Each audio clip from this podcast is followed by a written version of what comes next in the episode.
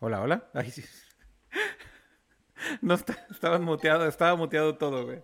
Entonces no, no, bueno. no, no, no hubo intro alguno y no se escuchó absolutamente nada de lo que dijo. Mira, De al lo menos que dije, no- perdón, al principio. Entonces, toda la, la estupidez que dije al principio, olvídenla porque no la voy a repetir. Qué bueno porque fue una cosa súper gringa, ya se le subieron lo- los aires contaminados de Los Ángeles.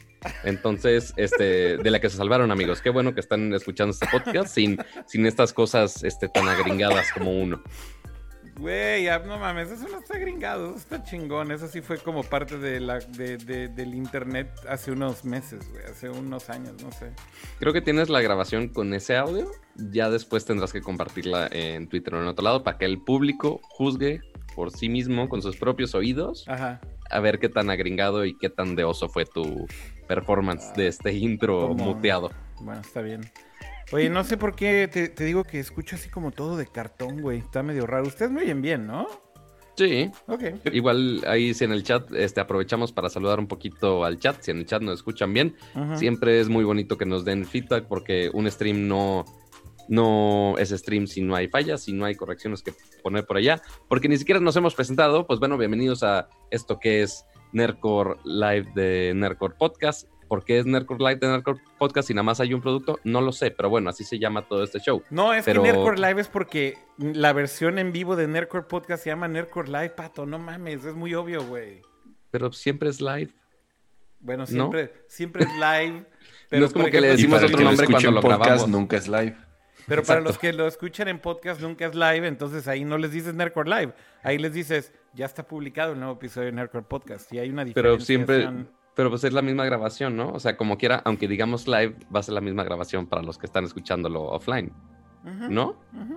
Entonces siempre es Nerdcore Live. Pero bueno, el punto es que, pues bueno, eh, bienvenidos, yo soy Pato González, este, que igual me conoce de, de todas las semanas aquí con todo el chisme tecnológico y para darle la bienvenida a nuestros hosts de todas las semanas o de la mayoría de las semanas, porque justo la semana pasada yo no estaba por acá. Ajá. Este estaba ocupado en, en provincia, por así ponerlo, como dirían más los capitalinos, eh, pero le dejé encargado a, a los demás un, un Apple Fan Fest terrible que le dejé a puros este, Apple Fanboys. Y hablando de Apple Fanboys, pues bueno. No, no estuvo tan mal, no, no estuvo tan cargado hasta eso, ¿eh? No, la verdad es que estuvo bastante leve, según yo, no... No intensiamos, ¿no, Kama? Sí, estuvo bastante este, equilibrado, si lo. Sí, pues no hubo tanto así. de Apple la semana pasada, afortunadamente. Este, pero pues bueno, qué bueno tenerte por acá otra vez, Cama. ¿Cómo estás, Camaleón? Bien, eh, contento como todas las semanas de estar aquí en otra edición más de Nerdcore y listo para hablar de todo el chisme tecnológico que pasó esta semana. De BitConnect. Yo no sé qué es eso. No, no sé qué estás hablando y esa yo creo que es la gringada que está... O uno, ¿le está dando el chaborrucazo durísimo o le está pegando los aires de LA? Cualquiera de esos dos. Güey, no mames, que no sabes qué es BitConnect, Kama. O sea, ya ni cama sabe, entonces No eso ya está mames, muy güey. O cabrón. sea, a ver, en el chat me tienen que defender y tiene que salir alguien a, a- decir que no es ninguna gringada, güey. No Lo voy a tener ninguna- que buscar. Si, si no es quieren, ninguna este, gringada, a los no es que, los que ninguna- necesiten... No es ninguna cosa así súper rara. Los Un que meme- necesiten, este, Akira les va a poder firmar sus horas de servicio social después de escuchar este stream, por escuchar estas cosas tan, tan de viejitos. No, a lo que Este, voy es, a lo que voy es, güey, va- vas a ver que ahorita en el chat van a empezar a decir, obvio no es una gringada y obviamente fue un meme súper famoso, güey. O sea, quizá no gringada, pero no sabemos. A ver, no ya tengo estoy ni la viendo menor que es de idea. hace dos años. Ahí está, güey, no es tan viejo, güey. Lo que pasa es que lo acabo de volver a ver y, y me dio mucha risa, güey, totalmente random así, porque lo volví a ver y dije, oh my god, se me ha olvidado qué cagado es BitConnect. ¿Al- ¿Alguien puede tuitear el meme de, del señor con la gorra para atrás y con la patineta? Este, ¿Se lo puede tuitear a Akira, por favor? Creo que sería justo y necesario para esta Matos. ocasión. ¿Qué, qué, qué dicen? Ahí está ya. Carlos Matos es el BitConnect Man. Carlos, ajá, se llama Carlos. El güey, el güey que era el host de BitConnect. Es un, es un dude que se, que se llamaba Carlos. Además de todo. Entonces, como un pinche latino ahí que te vendía que metieras tu varo a BitConnect. Y era un pinche scam piramidal ahí bien chingón. Y le robaron su dinero a un chingo de, de personas. Entonces es Pero mira, na- divertido. nada mejor que, que Chip Torres. Es que lo que es muy divertido es que le robaron el dinero a todas las personas ilusas y tontas que metieron su dinero sin, sin saber lo que estaban haciendo. Tragedia, qué bonito. Sí, no, bueno, o sea, es así súper histórico eso, güey. Por eso es que está chingón. divertido. Pero bueno, ya, anyways, no, no voy a hablar ahorita más de eso. Este, Volviendo a temas de actualidad. Sí, mejor ya mete- me- va- vamos a meternos ya mejor a hablar de los temas de la semana. Andaba aquí arreglando algo de una toma, pero ya no, no, no lo voy a poder arreglar ahorita, así que lo voy a dejar ya así como está y espero que no se vea tan mal. Eh, el micrófono se escucha bien, no se escucha bien aquí, como que lo tengo, se topea de una forma medio rara, pero creo que sí, ¿no? ¿Se oye bien? Sí, sin problemas. Muy bien. Oigan, bueno, pues saludando también allá a todo el chat. eh, gracias a todos los que nos están acompañando, ya sea en YouTube, en Periscope, en Facebook Live, en Twitch, básicamente todas las plataformas. Siempre hay gente conectada ahí en todos lados. Eh, dice por ahí Patricio Villalobos. Padre, despego en 5 minutos. Duda rápida. ¿Habrá Mac de 14 pulgadas o no?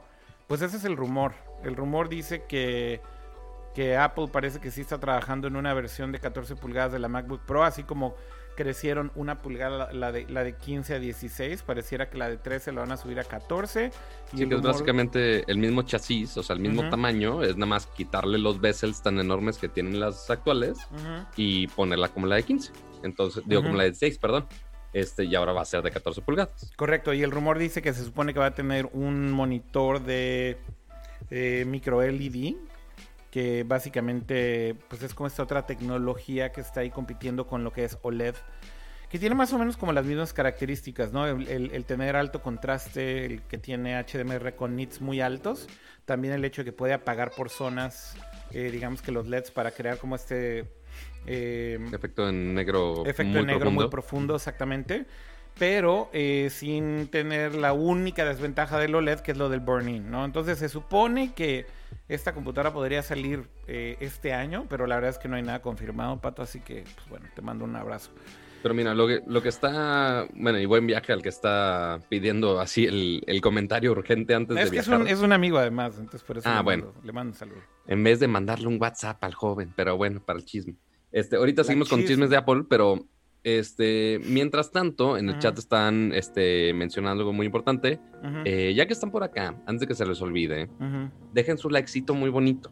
Este, no les cuesta nada, nada más dejen su like, que seguimos con el chisme, no, no pasa absolutamente nada, es nada más para mejorar el show. Este, y ya, pero podemos seguir con algunas notas de, de Apple que hubo esta semana que estuvieron interesantes, que sí, yo estoy sacando los temas de Apple. Tú vas a sacar Este- temas de Apple, güey, a eso Aunque está usted muy no lo cre- pinche raro, güey. ¿Qué está Porque pasando? güey? sorpresi- sorpresivamente es un El que tema... está bebiendo soy yo, güey. Ajá, y sorpresivamente es un tema que sí más o menos sé qué pedo. Entonces sí... A ver, empecemos con Sí. ese tema, Pato, ya, de lleno. pues bueno, ya, ya que pasamos de la MacBook de 14 pulgadas, otras cosas que están este, pasando, y específicamente en México, es que ya hay unas ligeras, muy ligeras señales de que Apple Pay quizá ya llegue a México. No Ajá. sabemos cuándo exactamente, pero ya hay unas señales de que ya, ya hay un- una luz en el fondo del Al final túnel. del camino. Ajá, exacto. Que ya por fin, después de ¿Tienes, años. tienes que ver el título de, de este, de este tema del que estamos hablando, Pato. Tienes que ver cómo va a decir el tema. 3, A ver. 2, 1. Apple, Pay en México, o solo, para, regios. Ese es el verdadero tema, güey. Así es como lo debimos de haber abordado, güey, porque básicamente como se filtró esto fue que alguien descubrió que una tarjeta de Banregio se puede dar de alta en tu wallet de Apple Pay si tienes configurado tu iPhone con la región de Estados Unidos, ¿correcto? Exactamente. Entonces, eh, aquí se hizo medio meme interno de que están juzgando a los regios, porque yo soy de Monterrey. este, y pues, no, no es algo exclusivo para regios, no, obviamente no. Pero sí está curioso que nada más Manregio ha sido el único que se han podido aceptar la tarjeta, porque obviamente ya después que salió esto a la luz, mucha gente ha estado intentando poner otras tarjetas y no ha funcionado, pero aparentemente con la de Barregio sí funcionó. Este que, uno, está raro que únicamente te acepte en Estados Unidos, porque uno creo que ni siquiera ya Barregio tiene cuentas en dólares, si no me equivoco. Este, y es la pregunta del millón que todo el mundo se va a hacer es ¿por qué chingados Banregio? O sea, ¿por qué de todos los bancos habidos y por haber que están en toda la nación, por qué se irían con Banregio como el, el primer socio, ¿no? O el primero que funcione por ahora. Este, y es una explicación muy sencilla, que pues Banregio ahorita tiene la flexibilidad de poder hacer eso, porque, fun fact, yo hace, ¿qué fue ya? Hace como cuatro años y cacho, este, yo cuando me gradué de la carrera este, de programación, me metí a trabajar a Banregio específicamente, de coordinador de marketing digital. Entonces sé más o menos cómo funciona el pedo en Banregio. Ajá. ¿Y, cómo, cómo, funciona el pedo? Cuéntanos, Pato, a ver. Porque, pues sí, es un banco que, pues sí, como dice su nombre, es regio. Eh, pero, y no es tan grande como... ah, no mames, güey. O sea, que, este, Ajá. ya, yo sé. Qué obvio. Pero como son, no es tan grande ni como Banamex, ni como Banorte, ni como HCBC, ni como cualquier otro que puedas nombrar. Este, pero eso le da una facilidad y una ventaja a Banregio. ¿Por qué? Porque como no es tan grande, se pueden dar la flexibilidad de estar haciendo algunas innovaciones o algunos experimentos raros.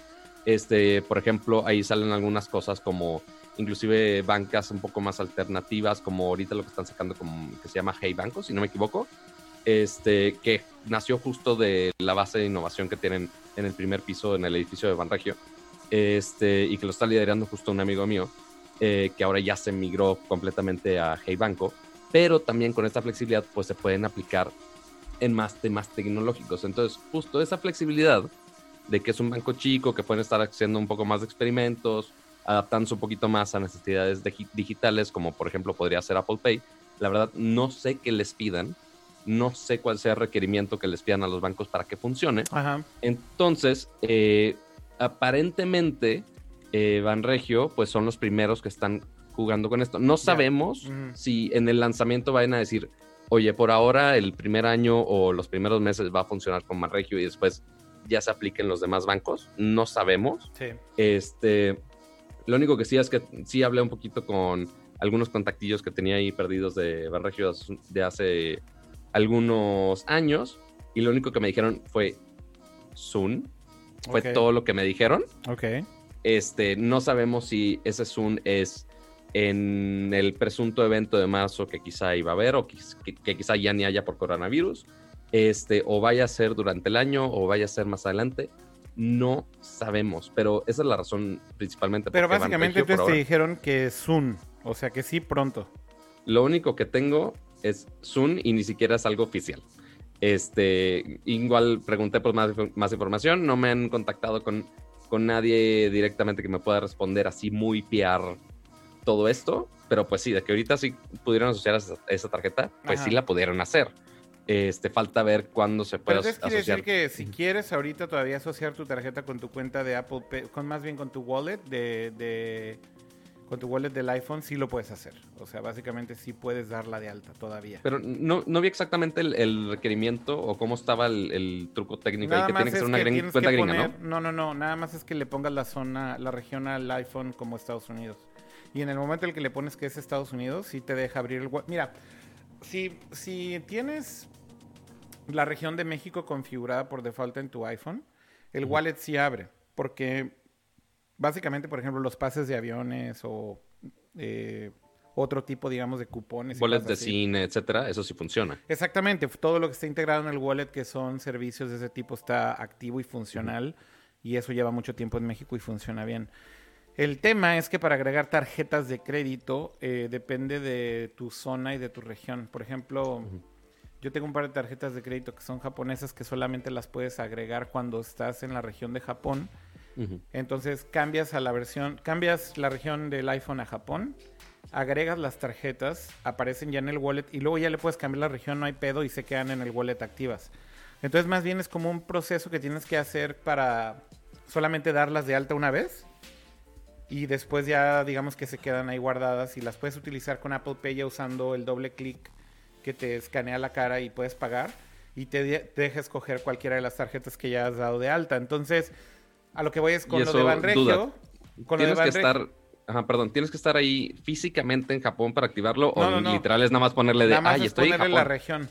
Ah, súper. Entonces, el, el hack de Banregio es pones tu teléfono en la región de Estados Unidos Literal es lo único que tienes que hacer. Y una vez que le pones Estados Unidos, puedes dar de alta la tarjeta sin ningún problema y se queda de alta en el teléfono. Ahora, Apple Pay en México no se ha lanzado, entonces no te sirve absolutamente nada. Por eso yo les hacía el chiste hace rato en el pinche chat, güey, de que para un regio, güey, que va a Texas, güey, y va, y va a hacer su súper al HEV a Laredo, güey, este, pues sí puede usar pinche Apple Pay seguramente, güey, con su tarjeta de Banregio. Pero la, la realidad es que en, en, en México pues, no puedes utilizar Apple Pay en ningún lado. Entonces, yo creo que aquí más bien la especulación fue si esto significa que tal vez ya Apple está trabajando más de cerca con los bancos para integrar, porque tal vez viene un lanzamiento inminente de Apple Pay en México, o a lo mejor simplemente Banregio hizo la integración porque tal vez sí tienen muchos clientes, ya fuera de las bromas de, la, banda regia y de Monterrey que van a Texas y eso. Em, tal vez sí tienen muchos clientes que viven eh, o están mucho tiempo en Texas, güey. Y entonces dicen, güey, ¿por qué no podrías usar tu pinche tarjeta con Apple Pay mientras estás allá? Y simplemente lo hicieron y ya, y lo integraron. Ahora, el, tema es que ya mm, lo que leí es que un par de horas, dos, tres horas después que empezaron a salir ya los, los reportes, Fue, fueron un par de usuarios en Twitter quienes primero lo, reportaron. Ya después hubo algunos sitios de estos de noticias de Apple eh, que empezaron a, poner eh, justamente la nota. Y ya después yo empecé a leer otros tweets de los mismos usuarios y decían, ya ahorita ya no se puede. Ah, la madre, lo desactivaron. Exactamente, lo desactivaron. Entonces, ese es como otro foquito de que pues realmente ahí se les barrió, tal vez. Uh. Estaba prendido el switch. Pero entonces quiere este decir que, pues como dice Pato, tal vez ese Zoom sí sea más como de que sí están trabajando con Apple de cerca, güey. Ahora, son como obviamente varios puntos los que tendrían que estar eh, listos, ¿no? Para ya echar a andar esto. Primero, eh, obviamente, que Apple lo soporte en, México, ¿no? Hablando en particular de Bueno, que Apple lo soporte en México significa más bien también que los vendors, que los establecimientos lo soporten en México. E, exacto, pero a ver, primero... Sí, sí, no lo puedes utilizar en el pinche Oxxo, güey, o... No o donde sea, no sirve absolutamente nada. Es a lo que te refieres. Exacto, por eso te digo, son varios puntos. Uno es Apple, que obviamente ya lo pretenda o lo abra para México. Dos, son los bancos que permitan que sus tarjetas se puedan dar de alta eh, al servicio de Apple Pay. Y tres, son los establecimientos. Ajá, claro, Que no nada más es necesario tener como la maquinita eh, con lector, bueno, con chip RFID justamente para poderse comunicar con el, con el, con el iPhone, sino que también estén conectados obviamente al, al servicio de Apple Pay, ¿no? Entonces, son, son como varios factores. Eh, por eso creo que ha sido difícil. Fuera de Estados Unidos, ¿qué, otros países tienen Apple Pay? que Reino Unido tiene. Hay un montón, o sea. hay varios entonces. Sí, hay un montón de países que ya tienen. Sí, en, Asia hay un chingo. Eh, Japón, China, este, Singapur, Corea del Sur. Australia, China, Hong pues. Kong, Japón, Kazajstán tiene y nosotros no. Hasta Kazajstán tiene. Nueva Zelanda, Singapur, Taiwán. En Europa hay un chingo. En Europa hay un chingo, cama. O sea, realmente. El único de América Latina es Brasil. Es Brasil, ajá. Sí, eso sí sabía que Brasil.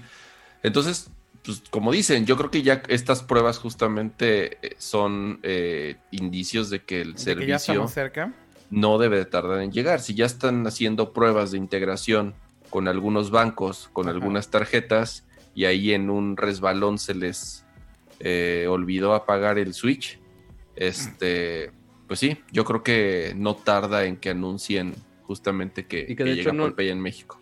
No había visto el, el, el, tweet otra vez, en donde pusieron justo los screenshots de ya la tarjeta registrada.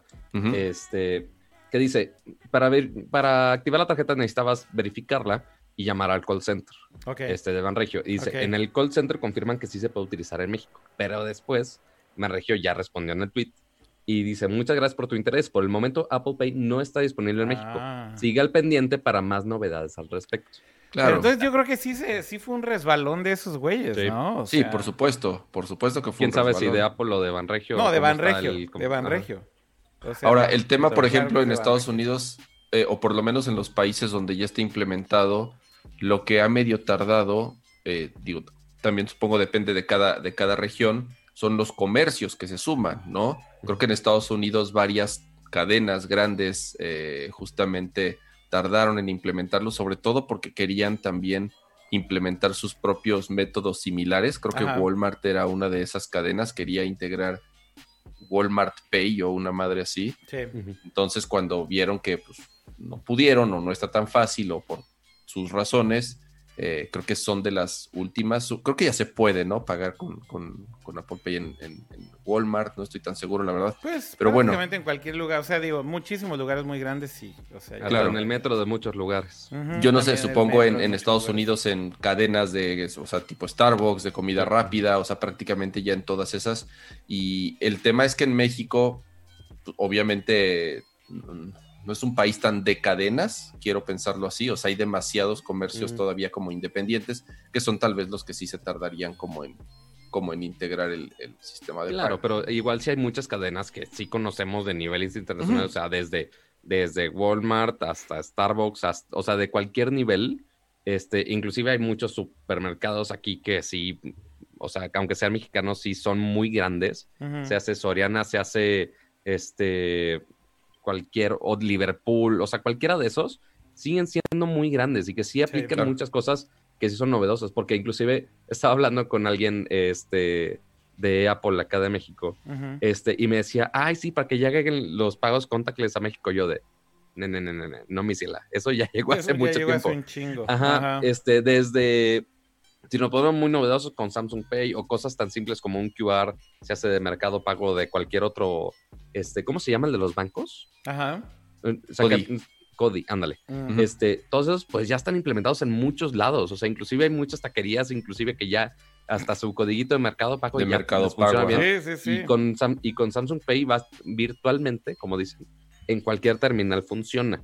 Este, que sí, sí hay un de repente hit or miss, pero en muchos sí funciona. Este, y porque yo veo muchos de esos negocios que sí tienen inclusive ya su terminal con receptores de RFID. O sea, no, ni siquiera ya es un problema de, ay, necesitan actualizar su terminal. No, ni siquiera es eso. O sea, no sé si sea un problema de actualizar el software de, del, por ejemplo, la caja registradora, por así ponerlo, que registre el pago de Samsung Pay o es un problema más del teléfono con la terminal, o no sé cómo está el asunto. Disculpen los gritos aquí de mi vecindad. Aparentemente no me invitan a las fiestas.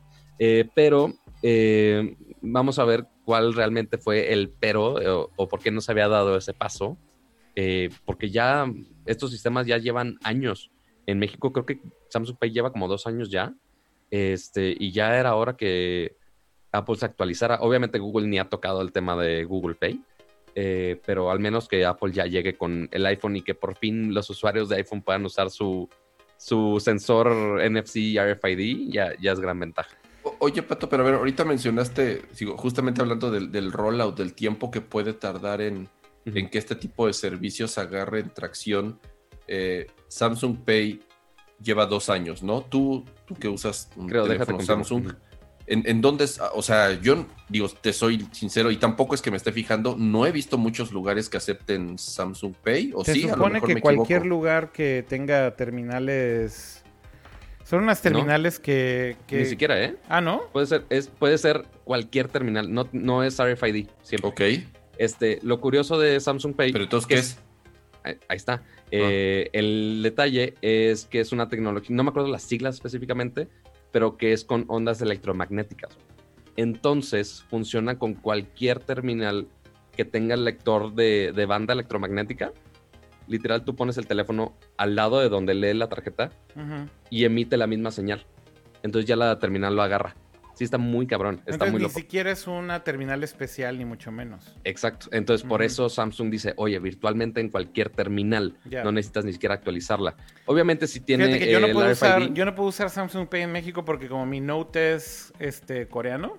Ajá, exacto. No puedes cambiarle el wallet de región, lo cual se me hace una mega eh, Estoy de acuerdo. De repente me habían prestado equipos igual de préstamo que eran este, europeos o una madre así y no podía registrar Samsung Pay. De hecho, por eso no he intentado en el, en el Ultra. Y de hecho, debo, debo darle el crédito a Samsung que trataron de ayudarme a flashear mi ROM del, del Note, pero como es la versión 5G de Corea, me dijeron no hay manera de que podamos flashearle la mm, versión que tiene Samsung Pay. Pero con, o sea, Samsung Pay mexicano, con el wallet mexicano, con feature 5G, porque no lanzamos 5G en México. Mm, claro, pero pues ya podrías con el Ultra. Pues sí, güey, pero no me voy a comprar un Ultra, No, no, no, por eso. O sea, el ROM de, no sé si el ROM del Ultra funciona en ese. No creo, no, no, sé. Bueno, bueno, intentaron.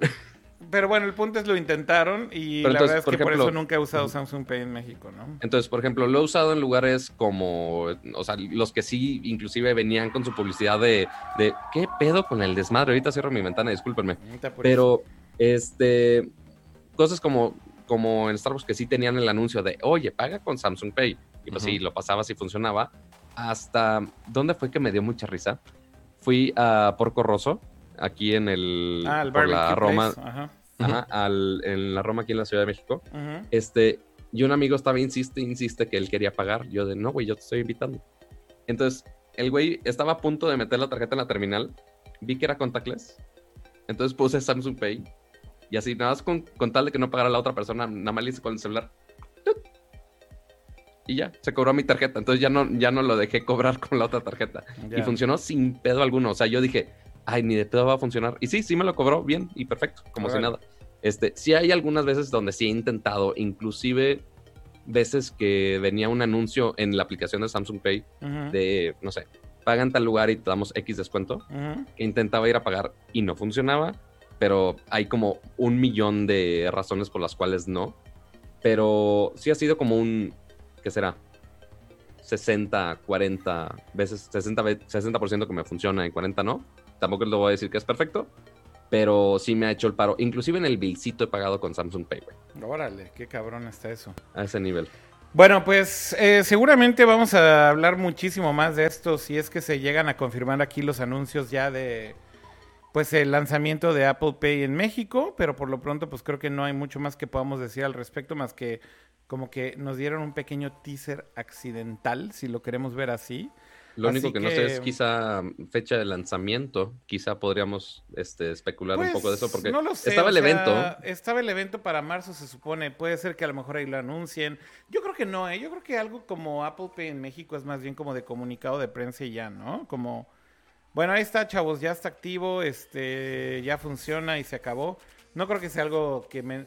Esas cosas ya ni las, ya ni las dicen en los... Sí, lo, que puede pasar es si hubiese el evento de marzo o WWDC o lo que sea, comúnmente lo que dicen es, ay, por cierto, vamos a lanzar Apple Pay en todos estos países y ya ponen ahí la lista. No, pero y eso ya ni siquiera lo hacen, o sea, Exacto, ni siquiera ya en los países que fueron agregando después lo han, lo han anunciado así, solamente ponen el comunicado en Apple News, en, en PR, en el sitio de PR de Apple y ya, o sea, ni siquiera, insisto, lo anuncian como en alguna, como parte de los eventos. Por eso creo que si pasara, más bien va a ser como de comunicado y se acabó.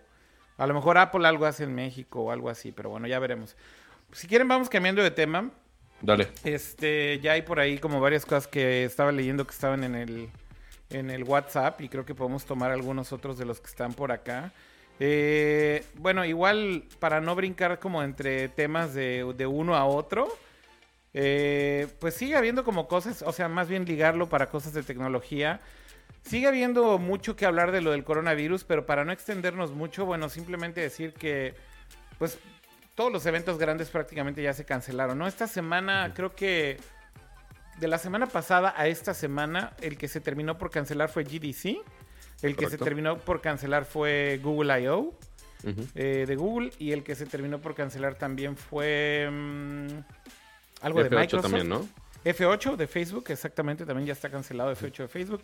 Mucha gente dice que el WWDC de Apple prácticamente está cancelado, pero que Apple no ha anunciado nada porque Correcto. quieren eh, como anunciarlo junto con algún plan en donde digan cómo va a ser el, el reemplazo del WWDC. O sea, yo creo que ahorita lo que está pasando mucho es que están cancelando todos los eventos muy rápido, pero nadie está diciendo cuál es el, reemplazo o la solución, ¿no? Eh, Exacto. O sea, por ejemplo, no queda claro si a lo mejor Google I.O. lo van a hacer virtual, remoto y que puedas ver el stream de las conferencias y que te puedas meter a los talleres de pues de las cosas que anuncian típicamente en I.O., ¿no? O por ejemplo Facebook también.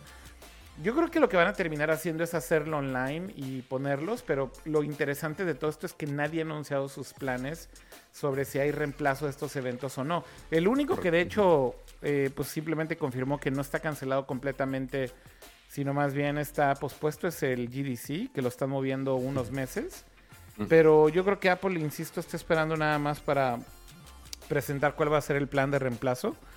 Y van a terminar cancelando también WWE, estoy 100% seguro. South by Southwest seguramente. Pero South by Southwest ya es la próxima semana, Cama, y no veo que lo cancelen, ¿eh? Ya se salieron las compañías grandes. exactamente, por eso yo creo que en una de esas, no lo sé.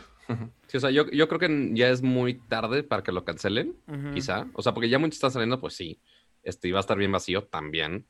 Este, pero ya es muy tarde para cancelar todo. O sea, yo creo que va a dar exactamente igual si lo hacen o no. Este, entonces, a ver cómo les va. O sea, a ver si hay algún anuncio de, de eso en los próximos días. Este, sí había un par de anuncios tecnológicos durante estos días, tampoco nada grande. Este, pero pues a ver qué pasa. Habrá que esperar. Pero sí, los únicos que estamos esperando grandes es uno. Justo mencionamos WWDC. Estamos esperando también a ver si el, el, evento de Huawei que en París de los P40 Ah, es, muy es muy posible que también. Exactamente, es muy posible que también se cancele. este, Vamos a ver qué pasa con eso. Y el único que sí está muy en la cuerda floja, hay muchas señales de que sí, es un poco más adelante, pero que sí está muy en la cuerda floja es E3. Porque, pues sí hay, inclusive, justo ahí en Los Ángeles donde está Kira, ya hay, ¿qué es estado de emergencia, si no me equivoco? Sí, acaban de declarar estado de emergencia en todo el estado de California porque hubo estos casos ahí, pues bastante graves de, bueno, no bastante graves, pero más bien unas personas que venían en un crucero de Hawái, básicamente creo que hacia, hacia San Francisco, detectaron que pues había muchos infectados en el, en el crucero. Entonces, e, esos son como nidos de contagio muy cabrones, ¿no? Es justamente el el peor lugar, güey, en donde en donde te puede agarrar el chancro, güey, porque básicamente estás encerrado en un solo lugar, con lugares justamente muy cerrados y, confinados a espacios, digamos, este, limitados y además con la misma gente interactuando todo el tiempo, etcétera, etcétera. Entonces, bueno, llega ese barco, eh, detectan que hay varios infectados y pues dicen, ¿saben qué? Yo creo que aquí va a haber caos porque seguramente hay mucha gente que sí está infectada en ese, en ese crucero y ni siquiera sabían, ¿no? Entonces, a partir de ahí es que declaran el estado de emergencia y que dicen que, pues ahora sí que agárrense, porque a ver en qué termina esto, ¿no? cosas relacionadas al coronavirus. Y, empieza a toser con el tema de coronavirus, ¿no? Muy, muy Me estoy muriendo ya con el pinche coronavirus, güey. No, Ahorita que me vean este mutándome como Resident Evil, güey, ya sabrán por qué fue. Pero más bien lo que quería decir es relacionado a. Nada más para tratar de cerrar como este paréntesis del coronavirus y no extendernos mucho. Bueno, hay oficinas de compañías de tecnología como Facebook y Amazon en Seattle que ya mandaron a todo el mundo a sus casas a trabajar remoto. Todo el Todos los campos de Microsoft, todos los campos de Amazon eh, en Seattle ya les dijeron váyanse a sus casas, no vengan, porque hubo también casos ya de... Eh, trabajadores ahí. Ajá, exactamente, trabajadores y digamos que empleados de estas compañías ya con positivos en coronavirus, entonces... O sea, güey, al final del día, pues ya esto ya es un hecho que se va a seguir esparciendo. No, no, no lo van a detener. Sin embargo, lo único que puedes hacer es tratar de desacelerar el contagio, pues evitando que la gente esté en contacto directo tanto tiempo. Yo creo que ese es un poco el punto de, decirle a la gente que no vaya a las oficinas, trabaje remoto y demás. No lo están deteniendo, no hay cura, no hay vacuna todavía. Va a seguir no está bajando el número de casos. No está bajando el número de casos, exactamente. O sea, va a seguir subiendo. Pero yo creo que lo único que puedes hacer con esto de cancelar eventos y mandar a la, gente a sus casas y demás, insisto, es disminuir el número de contagios o desacelerar el número de contagios porque evitas justamente el contacto de, las personas. De hecho, a nosotros ahorita que estamos aquí en las oficinas de Snap nos mandaron también ya un correo que dice que, de hecho, está prohibido que viajemos, o sea, no podemos viajar a ningún lado. Este, hay como un ban que si estás en las oficinas de Snap ahorita, no puedes viajar ni en Estados Unidos ni fuera de Estados Unidos. Y, y, hay una lista de países en los que sí, de plano es. Si vas a uno de esos pinches países, güey, es casi casi. No, regreses, güey. O sea, no, no, no puedes volver a entrar. Entonces, obviamente sí se está poniendo muy intenso, pero más como por prevenir, creo yo. Y no tanto porque esté fuera de control, pero bueno, pues vamos a ver en qué termina todo. Más, más, bien las formas de, de prevenir las están este, no, no voy a decir exagerando, pero sí la están llevando al, tope para e, evitar lo más posible este, contagios de más. Exactamente, ese es, creo que el punto. Pero bueno, yo, yo diría que con eso podemos cerrar el, paréntesis del coronavirus porque hemos hablado del coronavirus cada semana. ¿Y por qué no mejor hablamos? Pero mira, hablando de, hablando de viruses, este, bueno, primero voy a darle un, este, una mención a un usuario en Twitter que nos está escuchando en este momento, que nos hizo el favor de, sus, de mostrar sus habilidades photoshoperas rápidas. Este, y no sé si ya lo viste, Akira, pero obviamente ya te hicieron el meme. este, Para que lo guardes para la posteridad, a ver si lo puedes mostrar aquí en, en, la toma un segundo.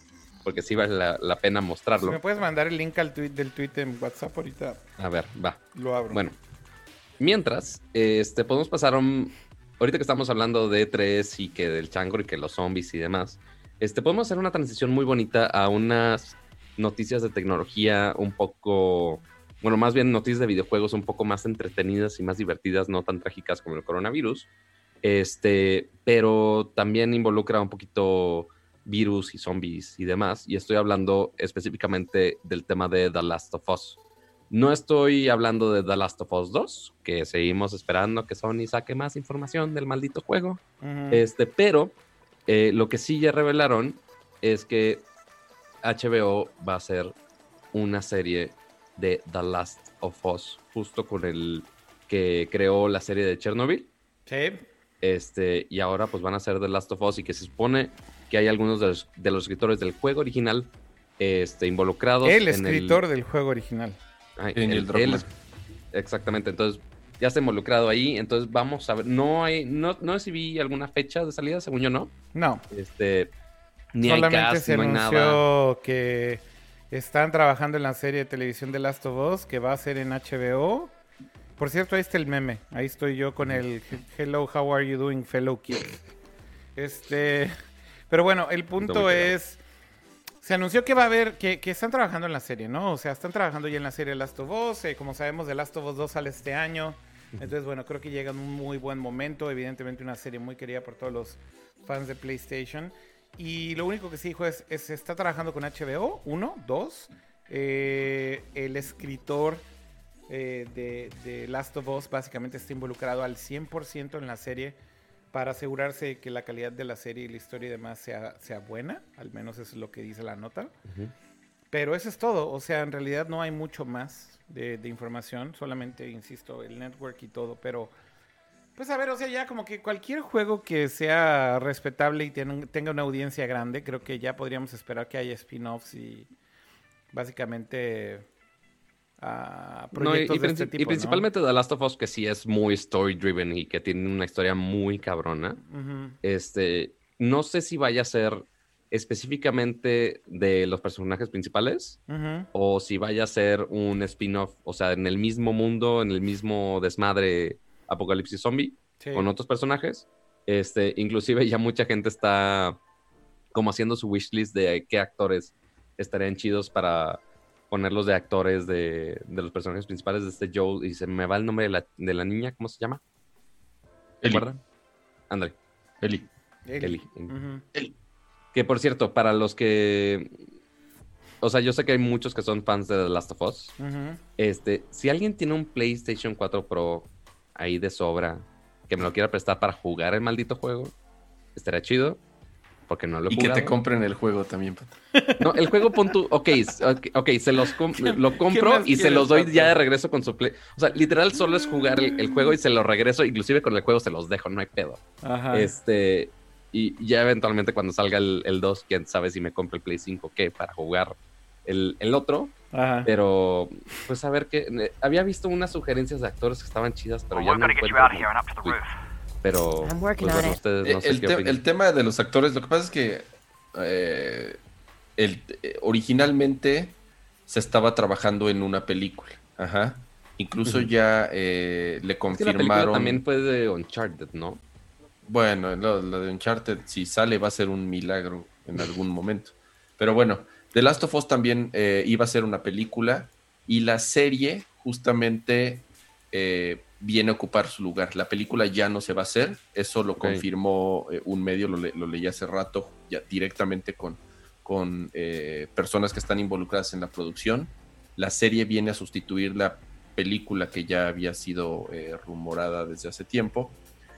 Y como dices, no hay detalles de que si van a ser, si va a estar basado en el, en el 1, si va a ser algo, o sea, va a estar basada en otros personajes. Yo creo que podría funcionar tal vez eh, en, el lapso de tiempo entre el 1 y el 2, podría ser, para que no sea exactamente la misma historia que en los juegos. Eh, ¿No? Entonces, eh, bien podría ser justamente entre, entre el primero y el segundo, o agarrar otros personajes, que no lo creo, o sea, no tendría mucho sentido hacer una serie en The Last of, de The Last of Us si no involucras de una u otra forma pues, a, los, a los personajes principales, ¿no? Este, mira, aquí el tema es que los que están involucrados en la serie directamente, obviamente el creador del juego y el escritor del juego y el director, y por otro lado, eh, una persona como, eh, eh, como quien creó la serie de Chernobyl para HBO, muy buena, obviamente, por si no la han visto.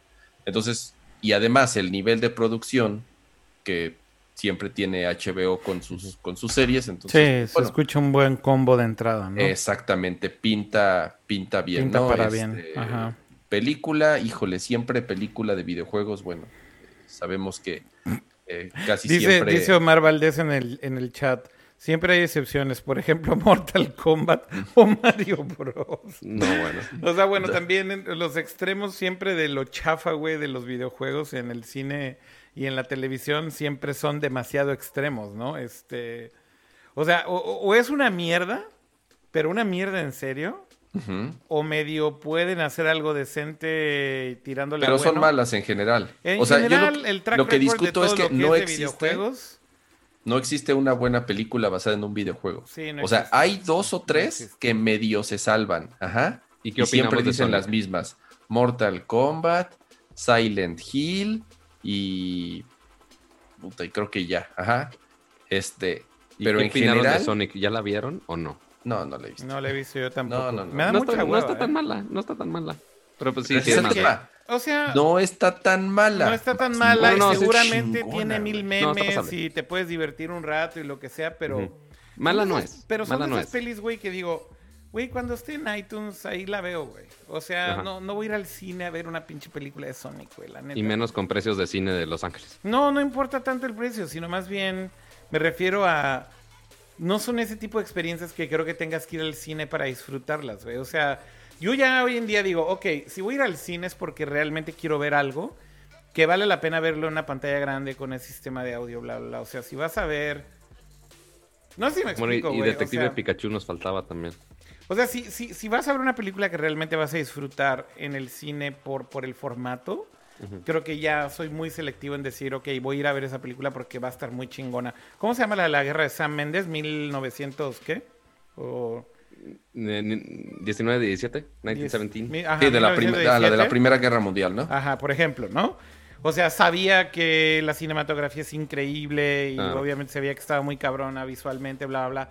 Ese son el tipo de películas que digo, güey, ok, pa- pago el boleto por ir al cine, vamos, está chingón la experiencia, etcétera. Sí, Pero- la nueva de Christopher Nolan, o sea, todas esas. güey, o sea, cosas así, pero, pero neta me dices, güey, vamos al cine a ver Sonic y si te digo, ¿sabes qué, güey? Qué huevo, güey. O sea, cuando el día, el día que salga ahí en Netflix, güey, o que salga en iTunes, seguro la voy a ver. Y me voy a cagar de la risa seguro y voy a decir, ay, qué cagado, güey. Ay, sí, ya me habían dicho que, que al principio sale el logo de Sega. Sega, ah, jaja, qué risa. O sea, ese tipo de pendejadas, güey, seguramente está padre, pero insisto, no. Creo que el pedo con los videojuegos y sus franquicias, como dice Kama, cuando las llevan al, al cine, generalmente son una pinche basura, güey. O sea, el Sí, track record es, el track record es malo, ¿no? Muy malo, de hecho. Muy mal. Te, te mandé un par de tweets, Akira, con justo un, un par de especulaciones de quién estaría chido para castear para esas series. Ajá. Que igual, este, no sé si vieron Chernobyl, pero si no la han visto, vayan a verla. Está cortita, está chingona, está padre. Este, y pues sí tiene un ambiente de apocalipsis, porque pues sí, sí fue un, casi casi un apocalipsis ahí. Este, sí está un poquito basada en, bueno, no un poquito, está basada en los hechos Está reales. basada en la vida real. Ajá, exactamente. Entonces, al menos esos güeyes sí saben ejemplificar muy bien un caso así de realmente un apocalipsis. Entonces yo creo que sí es un buen, un buen fit. Sí, la, la la serie, pero- ambientación es brutal, la cinematografía, la locación, o sea, te- te digo, creo que tiene todos, por lo menos, ajá, tiene todos los ingredientes para que sea un buen producto, güey. Hay alguien en el chat que está preguntando, ¿quién es ese señor Ajá. que habla?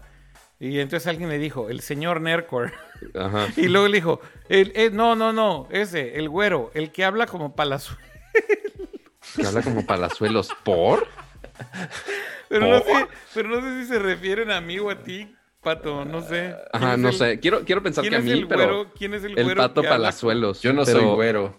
Ajá, exacto, es que pa- como, como Cama no es tan, tan, tan güero, mira, ahí está Pues el chavo No- no güero, sé- ¿quién es, güey? El no chavo sé güero qué- es el... ah, solo- Aquí solo hay un chavo güero, güey. ¿Por qué es- hablo como palazuelos? ¿Qué? ¿Por? Ahí está el chavo güero. ¿No? Él es el, él es el chavo güero. No, bueno. Eh, Qué triste la vida. Mejor por los tweets que te puse en vez de mencionar esos chats tan... ¿qué tan tweets? abrumadores. ¿Los mandaste? Sí. Oye, Sí. mira, alguien me está dando el pitazo, güey, aquí. De... Ahí te va, güey. Fíjate, eh, esto es algo relacionado a Apple Pay. Dice, estaba viendo un tweet tuyo referente a cierto wallet. Aquí entre nos, es cierto, ahí viene. Luego lo platicamos. O sea, sí es inminente lo de Apple Pay. No puedo decir evidentemente quién me dijo esto, pero... Ok. Ok. Pero, güey, creo que esto ya está entonces muy a la vuelta de la esquina porque, debo decirles, esta persona sabe muy bien porque, digamos que está, está en una posición donde sabe perfecto lo que está pasando. ¿Trabaja en bancos? Güey, no, no, no puedo decir más. Yo sé, yo sé. No puedo decir más, pero... Proteja- protejamos nuestras fuentes. Sí, exactamente, pero ya, aquí me, lo están confirmando de que sí es cierto y que sí viene y que está muy cerca y a la vuelta de la esquina. Así que ahí tienen la confirmación de, de esto, mi querido Pato Palazuelos. Eh, ¿A dónde se fue Pato Palazuelos? ¿Se le apagó el monitor o qué le pasó? No, aquí estoy. O sea, aquí ay, estoy. soy yo, güey. A mí fue el que se me apagó. Ah. A ver, bueno, Oye, ahorita, Kira, en vez de pon- por eso, esto te pasa por no poner mis tweets. Te ahorita pasa. los pongo, déjame conectar. Ya vi por qué se apagó, es que se- no la conecté a la corriente, se le acabó la pila. Ya, sí, problemas de cámara Sony, amigo, lo son, lo siento. Así nos Oye, pasa. eh, el de Ellen Page, pero hace 10 años, porque... sí, ahorita ya quién sabe cómo esté. No, Pero- además, o sea, sí ubicas que en algún momento sí se comentó que basaron su personaje en ella y creo que ella hasta quiso demandarlos. Ajá, estaba muy así. cerca de demandar justamente. Así que justamente el personaje de Ellie, pues sí, sí se parece mucho a Ellen Page. Este. Y que eventualmente Ellen Page 10 sí terminó en un. Ajá, que Ellen Page sí terminó en un juego de PlayStation igual. Pero, pues. Pues sí. O sea, igual. ¿Quién fue la que había demandado Lindsay Lohan en, en GTA? ¿Algo así? Sí, en la ah, bueno, había una- esa sí, un- no. O sea, creo que ni la dejaron entrar al- a dejar su demanda. Sí, desde ya, señora, siéntese, por favor. Ya Pero- regresé. Sí, Hugh, Hugh Jackman y Ellen Page estaría muy chido, la neta. Este, igual, sí, a Ellen Page le ponen la tecnología que le pusieron a estos cabrones en The Irishman para hacerla así jovencita. Este, podría jalar chido. Este, o con un chingo de maquillaje. Este, y el otro, que También es se me hizo- lesbiana en la vida real, como el personaje. No, bueno. Todo encaja. Se, se- se me olvidaba ese pequeño detalle. A ver, Claro. ahora sí ya voy a los, a los tweets, Pato, perdóname. Aquí estoy Ajá, está bien. Está bien, te perdono, te perdono. Ahí estoy abriéndolos, ahí estoy abriéndolos. Muy bien. Deja aquí que reaccione mi PC Master Race. Mm, ¿Qué está pensando? PC Master Race. Está pensando, güey, pues ¿qué hago? No, pues, no, pues, cuac. Nicola Coster, Waldo y Kathleen Dever como Joe y Ellie Ya me están en diciendo patosuelos y me siento insultado. A ver, Patosuelos, nada más déjame preguntarte una cosa. Esto Dime. que estoy viendo aquí, ¿qué es? El segundo tweet es lo del cast eh, rumorado para The Last of Es Us. que son, mandé dos de O casos solamente- o no, no, no solamente son- más. Ajá, o o, sea, solamente son, son... los fans especulando pendejadas. Correcto, Sí, exacto, o sea, Ah, nada, pero entonces, ¿para qué Exacto, o sea, según ustedes, ¿quién, ¿quiénes podrían hacerlos? No, no, pues según Pato podría ser Diego Luna, güey, este, pero pues, la neta es que... ¿Por? O sea, por whatever, porque puedes decir lo que sea, güey, pero yo pensé que esto era como algo que tenía Ah, fuentes. No, no, no, no, no. No, es nada más son más los gente fans. fumándose. Exacto. Nada más son los fans fanboyando, güey, ahí diciendo, a ver, ¿quién, quién va a ser? ¿Quién va a ser? Pues bueno, si no quieres, no, está bueno, está bien. Podemos pasar a los siguientes temas A ver, de ya aquí videojuegos lo, si aquí, quieren. aquí lo estoy poniendo. Lo, lo- lo voy a poner en pantalla para que lo comentes rápido, Pato. Ahí está, mira. No, pues ya, ya vimos Según, Page. según esto, o sea, bueno, más bien, según Estefan, dice, The Last of Us in HBO, My Cast. Eso estaría chingón. Si fuera Hugh Jackman y Ellen Page, estaría bien cool. Sin que Ellen Page demande de que se parece mucho a la personaje. Bueno, es que de Es- hecho sí demandó eh, eh, efectivamente Ellen Page a un videojuego porque se parecía mucho el personaje. Y creo que fue The Last of Us, que no, Cama. Sí, Sí, no, eh, sí, lo, lo- lo- lo estábamos comentando, pero creo que no llegó a demanda. O sea, sí estuvo muy cerca. Estuvo muy Eh, cerca de demandar y al exacto. final terminaron arreglando al personaje porque esto fue cuando iba a salir The Last of Us la primera versión. Entonces cuando ya salieron los trailers y demás, como que su agent, manager, management team, lo que sea, trató de acercarse con Sony y les dijeron, oiga, no se la mamen, sí se parece demasiado a Ellen Page. Ujú. Y entonces Sony creo que tomó una buena decisión y dijeron, bueno, a ver, editen un poco el modelo de- del personaje. Y la verdad es que sí lo cambiaron bastante. De hecho, si ustedes ven la versión de, del E3 que se presentó en ese trailer, donde sí se parecía mucho, y después ver la versión que ya salió, el modelo cambia bastante, ¿no? Y, y, bueno, ahí lo que creo, lo que creo que podría pasar es que ya por andarse metiendo en pedos de que los iba a demandar y eso, no creo que la consideren, güey, para que sea parte de la película, sinceramente. Así de, ya sabemos que es medio liosa, mejor no la metemos, quién Sí, sabe. exactamente. Y el otro, Se trabó un poco, pero creo que fui yo. Es mi conexión. Esto sigue grabando normal, pero eh, dejen que- Jamie Lannister, o Los mejor perdí, conocido- los perdí como 10 segundos, Pato, igual, igual, igual que la vez pasada. Entonces no, escu- no se Ah, escuchó lo que dijiste. ¿Puedes De hecho? ¿sabes qué? El stream está offline. No, no está offline, sigue Sí, pero transmitiendo. ahorita Nada se- más es un hiccup. Ah, ok, va. Pero bueno, Sí, no pasa nada. este, ahorita, ahorita regresamos online. Este, entonces, eh, otro posible cast que estaría chido es igual con actores que ya han trabajado con HBO, específicamente con Game of Thrones, que obviamente mucha gente del mundo geek también conoce Game of Thrones y es muy fan de Game of Thrones. Quizá no les gustó el final, pero Game of Thrones fue bastante ruido. Y un posible Joel podría ser este Jamie Lannister o Kingslayer, que la neta, o sea, comparando con las fotos, la neta no está tan alejado del personaje. Se ve bastante parecido. Entonces podría ser buen fit. La chica que ponen en este tweet, la verdad, no sé quién sea. No me la sé de memoria. Este, y. Caitlyn Dever. Que la No, neta sí se parece mucho y sí está chavita. Pero pues a ver qué. Sí, yo creo que, insisto, depende mucho de en qué época se sitúe la serie. Ajá. Eh, Quizás sea la, él y su pareja lesbiana, no lo sé. Exacto, ese sí sería en la 2. No, no creo que esté basada en la 2, sobre todo que ya viene el, el- el- el juego. Más Sí. bien, no es en la 1 o lo que sucedió justamente entre el, entre el 1 y el 2, ¿no? Sí, eso yo creo que es más probable, pero a ver, a ver qué hacen por ahí. Pero bueno, hablando de, de eventualmente juegos que sí salen al mercado finalmente, este, tenemos que hablar un poquito de Final Fantasy VII, Del demo. Del demo, específicamente de Final Fantasy Bueno, VII. yo no lo he jugado, así que no voy a poder decir absolutamente nada. Solamente vi el technical análisis de Digital Foundry, pero si ustedes ya lo jugaron, pues dense. A ver, Que bueno, para los que tienen PlayStation, por favor, bajen el demo. Dura como una horita más o menos, quizá un poquito más. No, este, ¿Menos? Bueno, ah, yo bueno. lo acabé como en 40, 35 más o menos. Sí, Bueno, como en 40 está bien. minutos. Ya depende de qué este- tanto pierdas el tiempo.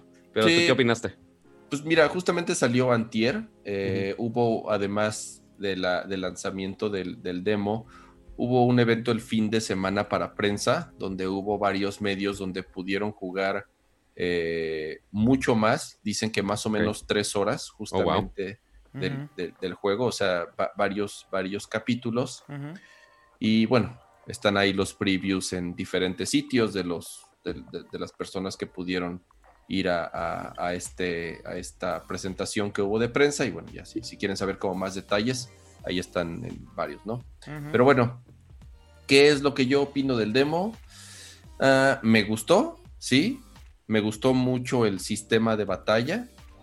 Eh, que es algo que también hay como mucha discusión al respecto porque es completamente distinto al de Final Fantasy VII. O sea, Sí, ya porque no el es- original sí era turn-based 100%. Exactamente, o sea, tú tenías tu barrita, se llenaba y cuando se llenaba tu barrita de acción podías eh, obviamente atacar o este, usar un ítem, usar magia, etcétera, ¿no? Entonces, eh, ahorita es una combinación, digamos, un, un sistema de batalla similar al de Final Fantasy XV, ajá, en donde sí tal cual dejando presionado un botón atacas eh, sin, sin detenerte, pero tienes además una barra que justamente conforme se va llenando vas eh, ocupando como unos bloques que tienes y entonces ya que se llena puedes utilizar ciertas habilidades El, el conocido limit. o magia. Bueno, ese es, ese es otro. El límite es, es otra barra adicional que es como para poderlo hacer, ¿no? Que es como... El ataque especial y bonito. Exactamente, ¿no? Entonces, Que seguramente los que no han jugado Final Fantasy posiblemente ya lo usaron en Smash, que es posiblemente el único acercamiento que ha tenido Final Fantasy. exacto. Entonces, ¿qué, qué, qué es el demo? El demo es tal cual son eh, la primer misión, que es igua- casi igual a la del juego original. Es esta escena en donde está llegando Cloud y Barrett, más otros miembros de este eh, grupo que se llama Avalanche. Ajá, eh, Que van llegando a de- Midgar, ¿no? de- llegan exactamente a, a una planta, a un reactor que está en, en una ciudad que se llama Midgar. Y bueno, su intención es sabotear la planta, bueno, el reactor, porque bueno, obviamente están eh, chupándole la energía a la Tierra, ¿no? Esta energía que se llama Mako, que es justamente la que utilizan para generar eh, electricidad y muchas cosas, ¿no? Pero bueno, es justamente esta misión y tal cual los primeros eh, segundos son una recreación, ajá, del tren llegando a la ciudad, de estos cuates bajándose del tren, en donde llegan los soldados y Que la neta, debo decirlo, cuando vi eso, o sea, como, como, como no tengo PlayStation 4, está muy cagado porque tuiteé justamente en la semana que no podía jugar el demo porque no tenía PlayStation 4, ¿no? Y, y- y más bien yo me refiero a que no tengo PlayStation 4 acá, güey, porque estoy en... No estoy en mi casa, güey. Este, bueno, estoy en una casa temporal, pues, pero no en, no en, no en, no en México, ¿no? Entonces no tengo Play aquí. Y un chingo de gente me empezó a decir, O sea, ahorita que estás atorado en Los Ángeles, un Play aquí. o sea que ahorita que estás atorado en Los Ángeles, está tu PlayStation 4 acumulando polvo en tu casa, el cual podría ir por él y jugar The Last of Us Remastered y después devolvértelo. sí, Podrías ir por... De hecho, hay dos PlayStations, porque hay uno que está en Guadalajara y uno que está en México. Podrías ir porque está en México. Maldita sea. Si quieres, ve y sácalo, de la, sácalo de, de la casa si quieres. Pues no lo voy a usar, güey, en, en muy buen rato. Entonces, Ciertamente. neta, neta, si lo quieres jugar, ve por él. Nada más te aviso ahí, nos Podría ponemos de acuerdo y, y, y úsalo, güey, porque de verdad no lo estoy usando. Pero bueno, el punto es, Tentador. Obviamente lo único que pude hacer fue ver los videos y me puse a ver los gameplay videos y, y vi el- el- la secuencia de la que hablabas, Kama. Y la verdad es que el inicio pues es un pinche mega fan service de, del juego original, ¿no? Porque tal cual es una recreación pues casi casi escena por escena de, de la secuencia original del de Play eh, 1, ¿no? Y, ju- y justamente ese es, eh, obviamente este juego está hecho y está, tiene toda la intención de pegarle a los que jugamos el original. Sí, ¿no? obvio, obvio. Eh, La melancolía pura. Claro, yo no sé si alguien que nunca jugó Final Fantasy VII, cuando lo agarre por primera vez, eh, va a sentir como esa empatía inmediata con los personajes, tú sabes, o, o- porque además es muy raro que este juego solamente va a salir ahorita la primer parte. Ajá. Ajá. Entonces, también es algo que a mí me cuesta un poco de trabajo eh, digerir porque ni siquiera han anunciado, no sabemos absolutamente nada cuántas partes van a ser, no sabemos cuándo va a ser la siguiente entrega, no han mostrado absolutamente nada, digo, obviamente no van a mostrar nada porque apenas va a salir el primero, pero ahorita el juego está centrado solamente dentro de esta ciudad llamada Midgar, ajá, que en el juego original realmente es, es, es muy poco, ajá. Sí. Ocupa como el 25% del, del, del juego. De la historia del juego original. Exactamente, del juego original. Entonces, Eh, O sea, hoy en día, a ver, déjame preguntar una cosa, Cam. O sea, hoy en día sabemos dónde va a terminar esta primera parte de este remake. O sea, ¿se sabe que- exactamente en dónde termina o no se sabe en dónde termina? lo que pasa es que esta, esta primera parte, toda, toda es en Midgar. O sea, realmente nunca sales Nunca de Midgar. sales de Midgar.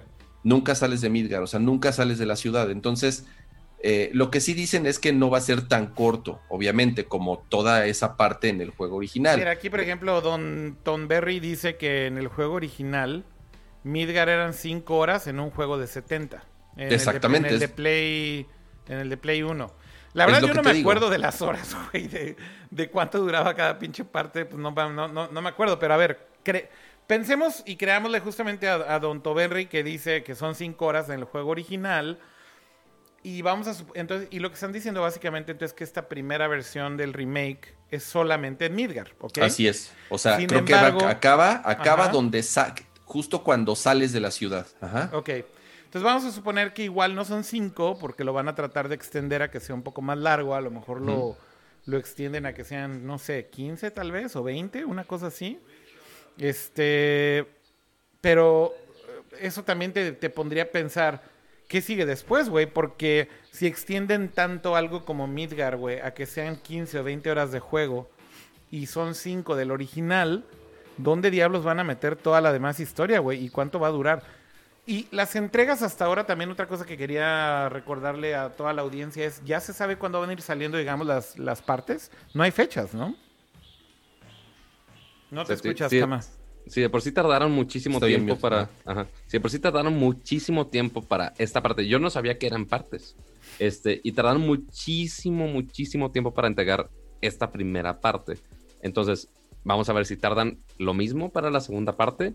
O Y si es que- ya tienen parte en desarrollo y ya está muy avanzado y ya es nada más darle tal hacha con la historia. No lo sé, no sé cómo está el proceso o cómo hayan distribuido toda esa, toda esa chamba.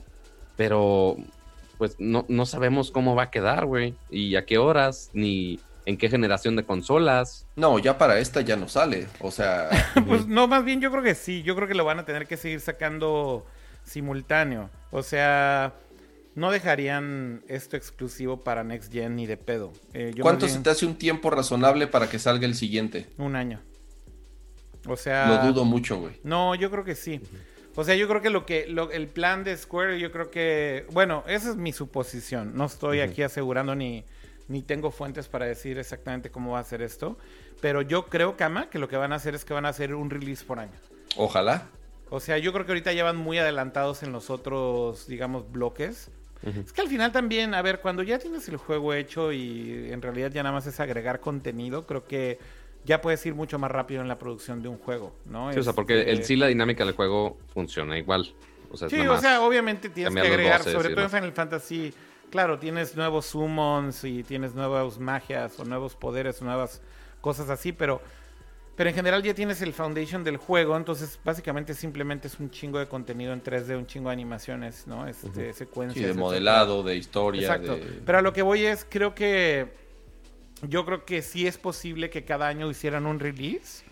Esa es mi suposición. Y debo decir que lo van a hacer eh, multi, multigeneración. Es decir, si tienes PlayStation 5 o tienes. Bueno, si tienes PlayStation 5, creo que el próximo release te lo van a dar en PlayStation 5 o en PlayStation 4.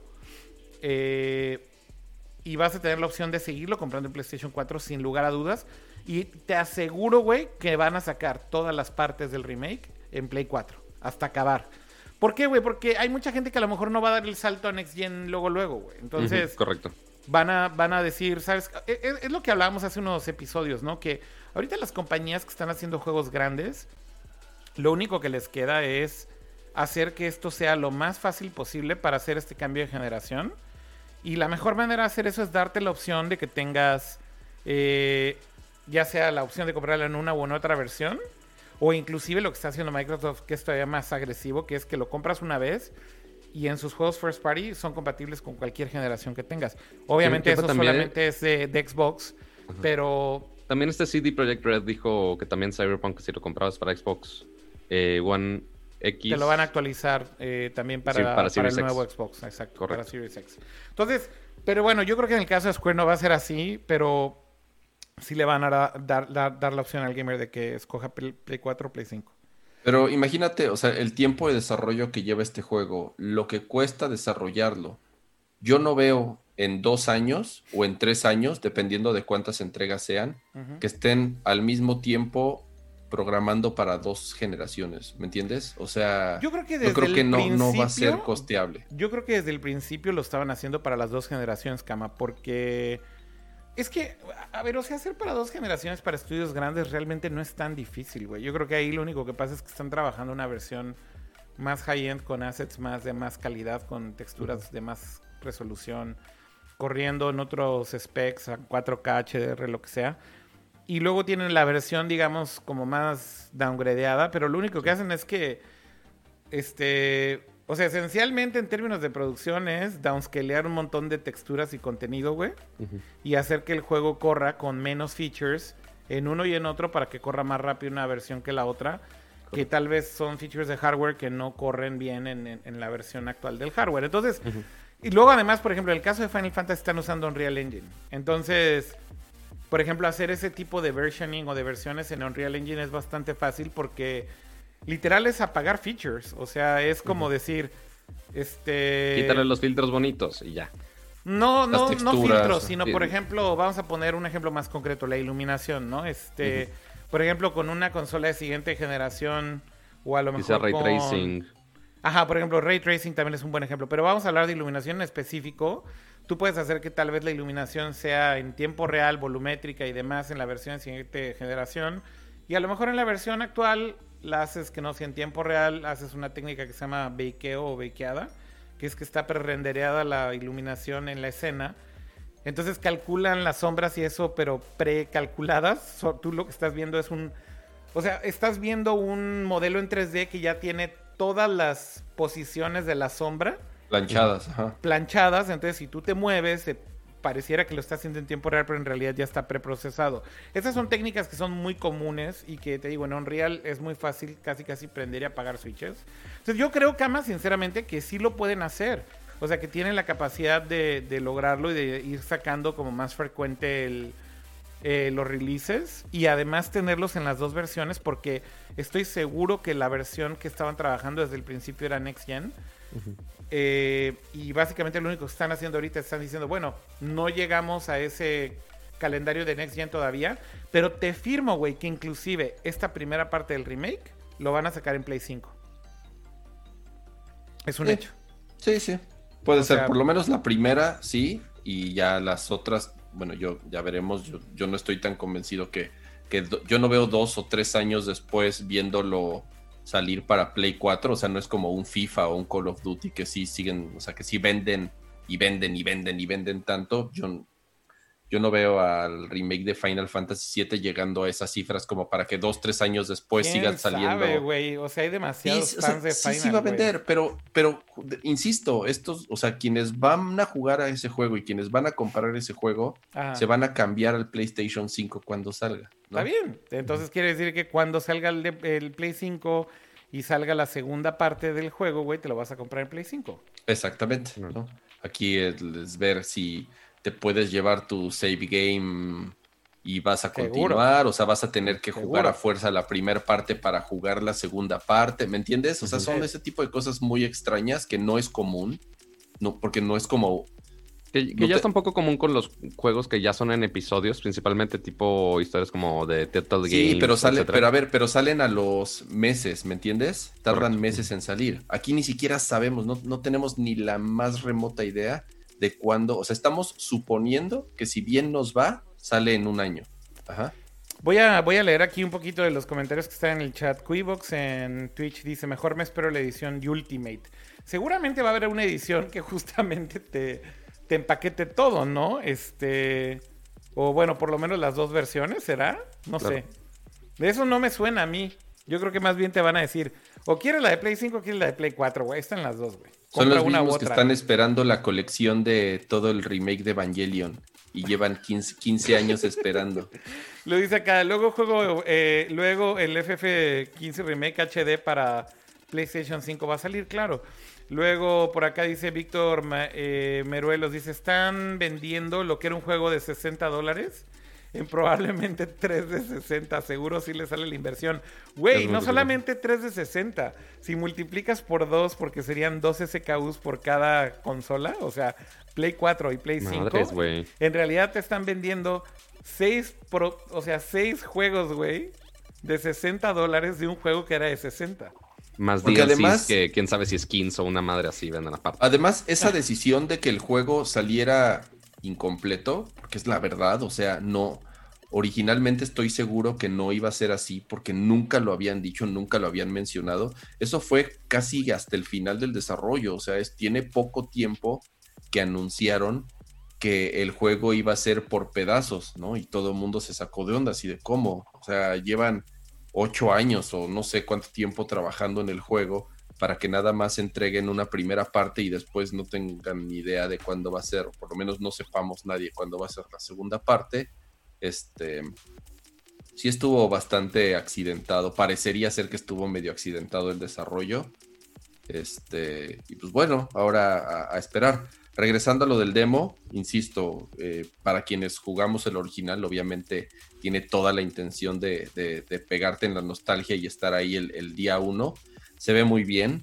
Las voces a mí no me gustaron, no, están como súper sobreactuadas, este, sobre todo la de Barrett, ya sabes que habla Yo la verdad es que en general con el doblaje en, en inglés y en Estados Unidos siempre tengo un problema muy grande.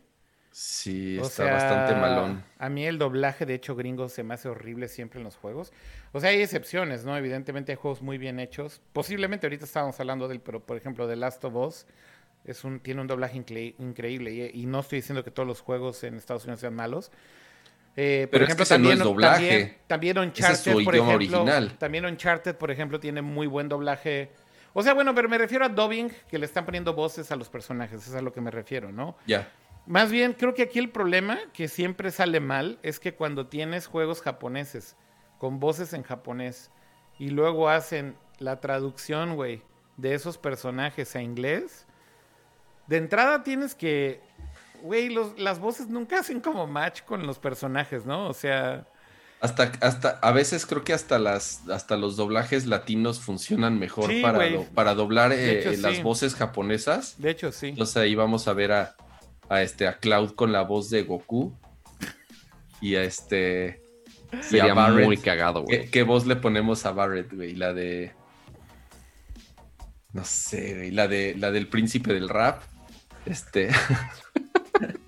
No, güey. No sé. Ves que siempre son los mismos. Y, este- y me regañan porque estaba poniendo a los actores que queríamos de, de The Last of Us. Pato, Ahora hay como, va- hay como 10 actores de doblaje en México No, yo y, sé, son, yo sé. y son los que doblan todas las series y películas habidas y por haber. Ay, pero sí, estaría muy cagado cuando Ajá, y, y Tifa va a ser este, Rachel y Lisa. Dicen este, acá en el chat eh, Yoshi Type 0 Jesús Ochoa para Barrett. Ajá, claro, exacto. Y este, bueno, ahí saquen su... Yo creo que está Su- mil veces mejor en español, güey. Eso sí te lo puedo decir, güey, que el doblaje de juegos japoneses en inglés, que siempre es terrible. O sea, yo no sé si, güey, eh, uno de los peores que recuerdo ahorita es el, el- el doblaje de Kingdom Hearts, güey, del nuevo Kingdom Hearts de, de Square Enix. Ok, No, no, no, no mames. O sea, el doblaje en inglés es. O sea, sí está en un nivel, güey, en donde ya dices. Algo está. O sea, algo está pasando, güey. O sea, algo está mal, güey. Nadie se da cuenta que esto es una mierda. Hay un tráiler muy famoso de 3 que no sé si ubicas, Cama, de, de E3 del año pasado, que sacaron sin efectos de sonido, güey, de Kingdom Hearts. O sea, básicamente tiene Ah, las voces pues, en inglés encima. ok. Y todavía lo puedes encontrar, es como un meme en YouTube, güey. Porque básicamente imagínate que lo sacan como un tráiler oficial y era literal con voces horrorosas en inglés, güey. Súper mal actuado, sin efectos de sonido, güey. O sea, sea- para hacerlo más notorio O sea, no hay sound effects en el pinche trailer, güey. Y así lo publicaron, güey. Entonces, güey, o sea, si dices, no mames, güey. O sea, es la misma compañía, es Square Enix, pero de verdad es que algo pasa con el doblaje de los juegos japoneses siempre, güey, que sale horrible, güey. Horrible. Sí, el, el de... Creo que lo vas a poder jugar Final Fantasy, o no sé si en el demo inclusive lo puedes jugar con las voces. ¿Se puede en japonés y con subtítulos o no se puede? Yo la verdad busqué en los settings y no estaba en los settings. Yo no sé si tengas que cambiar el idioma de la consola. No, no creo. Tendría que ser desde los settings del juego. Es- ajá, exacto. Sí, quién sabe si de la tienda también. Sí, es que muchos juegos toman automáticamente el idioma en Bueno, el lo- que tengas para la hacer consola. el setup automático sí, pero más bien si no lo trae es porque no lo trae, güey. O sea, porque eso sí se puede poner en un pinche menú y ya. Y si no lo pusieron, seguro es porque no lo va a traer. Entonces, yo, yo, eso creo que es una mala noticia. Trágico. Exacto. Sí, va a estar. Preferiría jugarlo en japonés con subtítulos en inglés, sinceramente, que con las Eh, voces eh, eh, horrorosas. comúnmente esa es, esa es como la mejor opción. Ajá. Sí. Aunque también digo, eh, si no entiendes japonés, como en mi caso, si está medio de hueva estar leyendo subtítulos. Ajá. O sea, y más si estás jugando y al mismo tiempo leyendo. O sea, no, Bueno, ya, aquí ya todo el mundo fanático del anime en general ya va a poder votar que si o sub o dub. Yo sé que es una pelea eterna, pero habrá que esperar a ver cómo sale el release final de este juego, que cuántas partes, en cuánto nos las van a ensartar con el precio. Tendremos que esperar.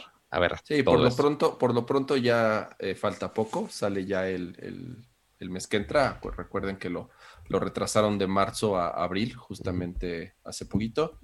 Este, bajen el demo, dura, te digo, entre 40 minutos y una hora. Eh, tiene distintos modos ahí de, de para el sistema de batalla, entonces pues ahí depende cuál sea el que les acomode. Pero bien, en general creo que pues sí, estaba un poco dudoso de comprarlo el día uno y sí, sí lo voy a, a- a comprar yo creo.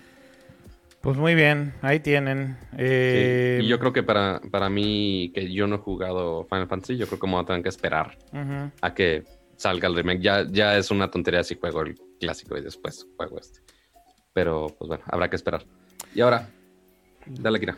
Vamos a otro tema. Ya hablamos un buen rato de lo del demo de Final Fantasy. Si les parece bien, y estoy aquí yéndome otra vez a WhatsApp para ver todo lo que teníamos. Nos podríamos ir al. O sea, ya para cerrar, porque sí hubo. Noticias de celulares hubo muy leves. Ujú, Nada más una de TCL con otro concepto de teléfono que la pantalla se enrolla. ujú. Este es como Sí un vi. pergamino.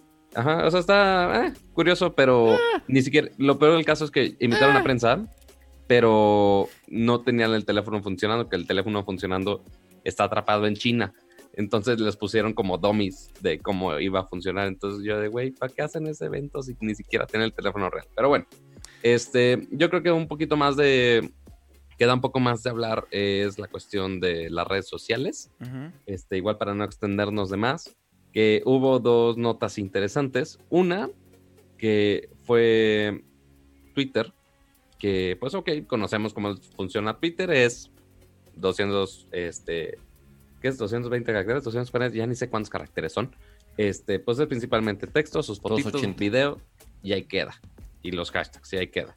Pero pues ha sido básicamente lo mismo desde el inicio de Twitter.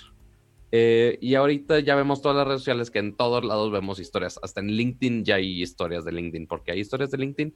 No tengo la menor idea, pero existen. Este, pero ahora eh, parece que Twitter se va a subir al tren del mame de las historias con una función la cual ellos están llamando fleets. ¿Cuál es la traducción directa al español? La verdad no sé, pero básicamente son historias para Twitter. Eh, que ya lo están probando en algunos lados, eh, ya están justamente tuiteando En Brasil, de hecho. Ajá, en Brasil están tuiteando de qué pedo con esta tontería. Pero básicamente, y hay un video que se filtró de cómo funciona el, el feature, ahí por ahí a andar, si no ahorita te lo busco aquí. Pero básicamente es igual que como todas las redes sociales que han implementado historias. En la parte de, arri- de arriba de la aplicación están unas pequeñas burbujas en las cuales están las, los tweets de historias, que no es como en Instagram, que es un formato distinto, este, porque por ejemplo tenemos el timeline, que son las fotos, y aparte son los videos o fotos en vertical para las historias, Ujú. pero aquí en Twitter lo que tenemos son básicamente lo mismo, o sea, los mismos tweets, el mismo formato de tweet, puede ser igual este texto, foto, video. De hecho, cuando ves el Igual. editor de los stories en. Twitter, justamente, o bueno, ¿cómo se llaman? ¿Cómo se llaman? Fleets. ¿Cómo? Fleet. Fleets, se me olvida el nombre. F-L-E-E-T. Pero bueno, al final del día son stories en Twitter, ¿no? Cuando lo ves, lo que está muy cagado es que se ve como una especie de menú en donde estás como componiendo un tweet normal. Eh, entonces lo interesante que sí es distinto a, los formatos que tú decías, Pato, es que puedes hacer un, un fleet o un story con un texto, puedes hacer un fleet o un story con un GIF, puedes hacer un fleet o un story con una foto, o puedes hacer un fleet o, story con un video. Eh, entonces digamos que te dan como estas opciones de que no necesariamente tengas que estar como grabando un video y contando tu vida y whatever. De hecho, pueden ser tweets que tú redactas como tal. Pero justamente esto es como algo curioso, ¿no? Porque lo que están haciendo aquí es como rompiendo también un poco algo esencial de Twitter y es que básicamente todo lo que tuiteas a menos de que, de que lo borres, pues ahí se queda, ¿no? Claro. Y ahora lo que están haciendo con Fleets es que podrías tuitear cosas que son... Temporales. Temporales, exactamente. ¿Cómo, cómo se dice ephemeral en, Efímero. Efímero, exactamente. Que, en... O sea que igual como las historias de todos lados, se este, caducan en 24 horas. De hecho, te acabo de poner el, el video del, del, onboarding que le están poniendo a los brasileños para explicarles de, oye, cómo funcionan los, los blitz. Ya hay muchas copias del video, pero igual te tuiteé la primera que encontré. Pero es básicamente el mismo video. Este, que sí, o sea, te abre este editor, pero es básicamente lo mismo. Lo posteas igual. Este. Y ya, o sea, lo único distinto es que te da la opción este, de responder como mensaje directo. Entonces, todavía no sabemos si es para ciertos amigos, si es para únicamente los que sigues, si se va, esa historia está disponible para todo público no sé cómo están esos permisos de privacidad, por así, por así ponerlo, este, y la interacción que puedes tener a esos fleets. Si puedes compartir esos fleets, si no puedes, y qué, puedes hacer con ellos. La verdad, no sé. O sea, sí puedes editarlo este, muy similar a un tweet, pero fuera de eso y que se elimine en 24 horas, no sabemos qué más puedes hacer con esas cosas. Ahí está el video, de hecho, Pato, por si querían verlo, ¿no? Eh, de cómo es cómo funcionan los fleets en Twitter. Pues está bastante sencillo. A ver, mira, ahí va de nuevo el video desde el principio. Eh, básicamente te metes a, como ese compositor de, como fleets, ¿no? Se ve el formato muy parecido a Stories porque se ven las burbujas arriba. Entonces, en ese sentido, pareciera que es igual, pero fíjate cómo cuando lo abres, justo ahí te pone la opción ya de poner texto, de poner foto, de poner video, de poner un GIF. Y si son secuencias, entonces lo puedes hacer en el mismo formato de stories, en donde vas agregando como mini posts que vas poniendo. Entonces agregas un post y luego otro y luego los ves en secuencia. Desaparecen en 24 horas, pero insisto, aquí lo interesante es que lo hicieron. Pues insisto, con esto, eh, vuelvo a decirlo, con esta opción que rompe eh, de lleno, insisto, una de las funcionalidades principales de Twitter, que es decir algo y que se quede ahí grabado, ¿no? Este. No sé si eso va a funcionar o no va a funcionar y si al final del día eso es un feature que la gente realmente quiera o no. Pero yo creo que tal vez está eliminando una especie de fricción que tal vez tiene la plataforma hoy en día y es que a lo mejor hay mucha gente que se siente muy presionada de tuitear porque saben que todo lo que están tuiteando se está quedando en Twitter y tienes que después o hacer management manual, irte a borrar tus cosas, o simplemente ya vivir con el hecho de que todo lo que estás diciendo se va a quedar ahí grabado para siempre, ¿no? Entonces a lo mejor con, esta nueva opción, digamos, es como quitarle algo de presión al usuario. Eh, a lo mejor es como la, la, lógica de todo esto. Quizás para traer a los tiktokeros o instagrameros de regreso a Twitter. No, no sabemos, quién sabe. No lo sé. La verdad es que me llama la atención la lógica detrás de esto y no sé sinceramente si esto va a funcionar o no. Kama, no, has dicho, no has dicho nada de esto, Kama, y a ver, opina algo. es el tipo de funcionalidades que no estoy tan seguro, por lo menos de mi lado, si, si vaya a usar. O sea, si ya tengo ese tipo de cosas en Instagram o en Facebook o... Hasta en WhatsApp hasta en WhatsApp, lo uses o no lo uses, este, justamente en Twitter, pues ya, ten, o sea, como dicen, o sea, ¿cuántos años lleva Twitter siendo Twitter y ha, hecho como eh, ajustes mínimos en, en, la plataforma en cuanto a su funcionamiento?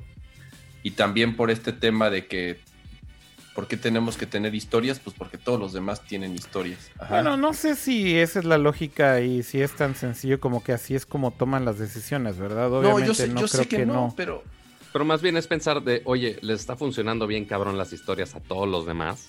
Este, inclusive, bueno, obviamente todos los productos de Facebook, obviamente Instagram la super rompió. Este, sí, se robó bueno, el feature de Snapchat. Se, se, lo robó a Snapchat y se, la neta se las robó bien feo. Pero inclusive hasta en WhatsApp, por más que digamos que si lo usan o no lo usan, güey, hay 500 millones de usuarios de esa madre. Sí, sí, este, sí. Está, está, muy cabrón. Este, entonces, a ver, quién sabe si hagan el, el intento para ver si ahí se levantan un poco más de usuarios, si hay más interacción, si no, no sé qué número exactamente quieran subir con eso. Este, pero pues es un feature que sí es muy distinto a lo demás que han, que han puesto. O sea, literal, creo que el último feature que habían puesto en Twitter era o poner GIFs o, o, las encuestas. Y ya eran los únicos dos grandes features que habían puesto de los últimos años de Twitter. Pero vivían en tu timeline al final del día. Correcto. O sea, o sea, o sea ese formato de que sea permanente exacto. en tu timeline seguía exactamente igual. Y aquí es, es eh, ya vas a estar, tener que estar como, como en Instagram, ¿no? O estás uh -huh. medio al pendiente, digo, no es que tengas que ver todo, sí. pero sí es una experiencia medio distinta. O sea, pero, sí pero es, más bien prácticamente algo son, muy o sea, bien podrían ser dos aplicaciones, o sea, Instagram como tal, la funcionalidad básica de Instagram para la que fue creada y la de historias. Es más, yo, con, yo tengo usuarios, bueno, tengo contactos que desde que salieron las historias, solo hacen historias, ya no suben fotos. Ajá. Uh -huh. Y al revés, te, hay como usuarios que suben fotos y que nunca suben historias. O sea, sí realmente uh -huh. creo yo que, que, que sí este, eh, están segmentando o fragmentando, no, no lo sé, eh, a los mismos usuarios de la plataforma. Y pasa, oye, insisto, bueno, por lo menos a mí me pasa mucho en Instagram. Entonces en Twitter, eh, todas estas funcionalidades que mencionaste, Pato, o sea, que, que, han ido agregando, son funcionalidades que han enriquecido el timeline. O sea, no, no viven fuera del timeline y tú como consumes Twitter sigue siendo igual. Y ahora con las historias va a suceder como el mismo caso de, de, de Instagram. Pero mencionaste Esto, algo... Sin, sin, sin, ver detalle cómo funciona, pero entonces ahora vas a tener que estar viendo historias y entonces ya, ¿qué va a pasar uh -huh. con usuarios que comúnmente eh, seguías o sigues que tuitean seguido y que tal vez te interesa lo que escriben y en algún momento van a empezar a hacer solo historias. No, no lo sé, insisto, creo que es fragmentar a los mismos usuarios que tienes dentro de una plataforma. Creo que mencionaste, que mencionaste un punto muy interesante que dices, ah, oye, no tienes que meterte siempre. O sí, quizá eso es lo que justo quieren. Como justo el contenido se vence, es de, oye, si quiero ver el contenido que está subiendo X persona que sigo, tengo que meterme ese día, o más bien todos los días, para ver qué fregados publicó, porque bueno, ya de hecho, después de ahí es se va a perder. Esa es una de las magias negras uh -huh. del formato de stories que Correcto. fue súper brillante de Snapchat, ¿no? Que uh -huh. estaba también implementado justamente para crear como esta adicción a estar viendo el contenido episódico y serial de tus amigos eh, que básicamente regresabas y regresabas y regresabas a la aplicación porque todo el tiempo tenías algo nuevo que ver. Te Entonces, en el FOMO. Sí, era el FOMO, o sea, era literal como, ok, no quiero perderme de nada de lo que está pasando en, en, en, este perfil, entonces cada que hay algo quiero regresar. De hecho, regresas inclusive para tratar de ver si cambió ya el iconito y lo actualizaron, ¿no? Este... Y hoy sigue funcionando de esa manera, por ejemplo, muy cabrón en Instagram. Entonces, sí puede ser que a lo mejor lo que están tratando de hacer es crear más engagement y crear ese FOMO y básicamente empujar a que la gente genere otro tipo de contenido que cree ese, ese hook para hacer que, que regresemos más todavía, ¿no? Eso sí, pero pues a ver, o sea, yo sí consumo mucho Twitter, sí produzco mucho contenido para Twitter. Yo también. Pero pues yo sé que hay mucha gente que ya, ya no sale de Instagram, básicamente. Sí, sí, sí, es, es tremendo lo, lo, que ha pasado con Instagram y es omnipresente, es ridículo como en todos lados a donde vayas ahí ves a la gente metida en Instagram, sí o sí. Oigan, pero bueno, eh, hablando de otras cosas que tienen que ver también como con cosas web, online y demás, por ahí estaba una nota que quería comentar que es también de esta semana. Bueno, había dos cosas, ¿no? Uh, quería hablar algo de, de, Apple Arcade que está interesante, pero ya como, como, nos volvimos de juegos, igual ahorita regresamos a eso. Pero eh, simplemente quería comentar ahí que justo hablando de Twitter, ahorita hay un desmadre ahí con Jack Dorsey porque un inversionista muy, digamos que activo, eh, de estos que son como muy hostiles, que van y compran un montón de acciones de, las compañías y luego tratan de desestabilizar las compañías y correr a los ejecutivos y demás.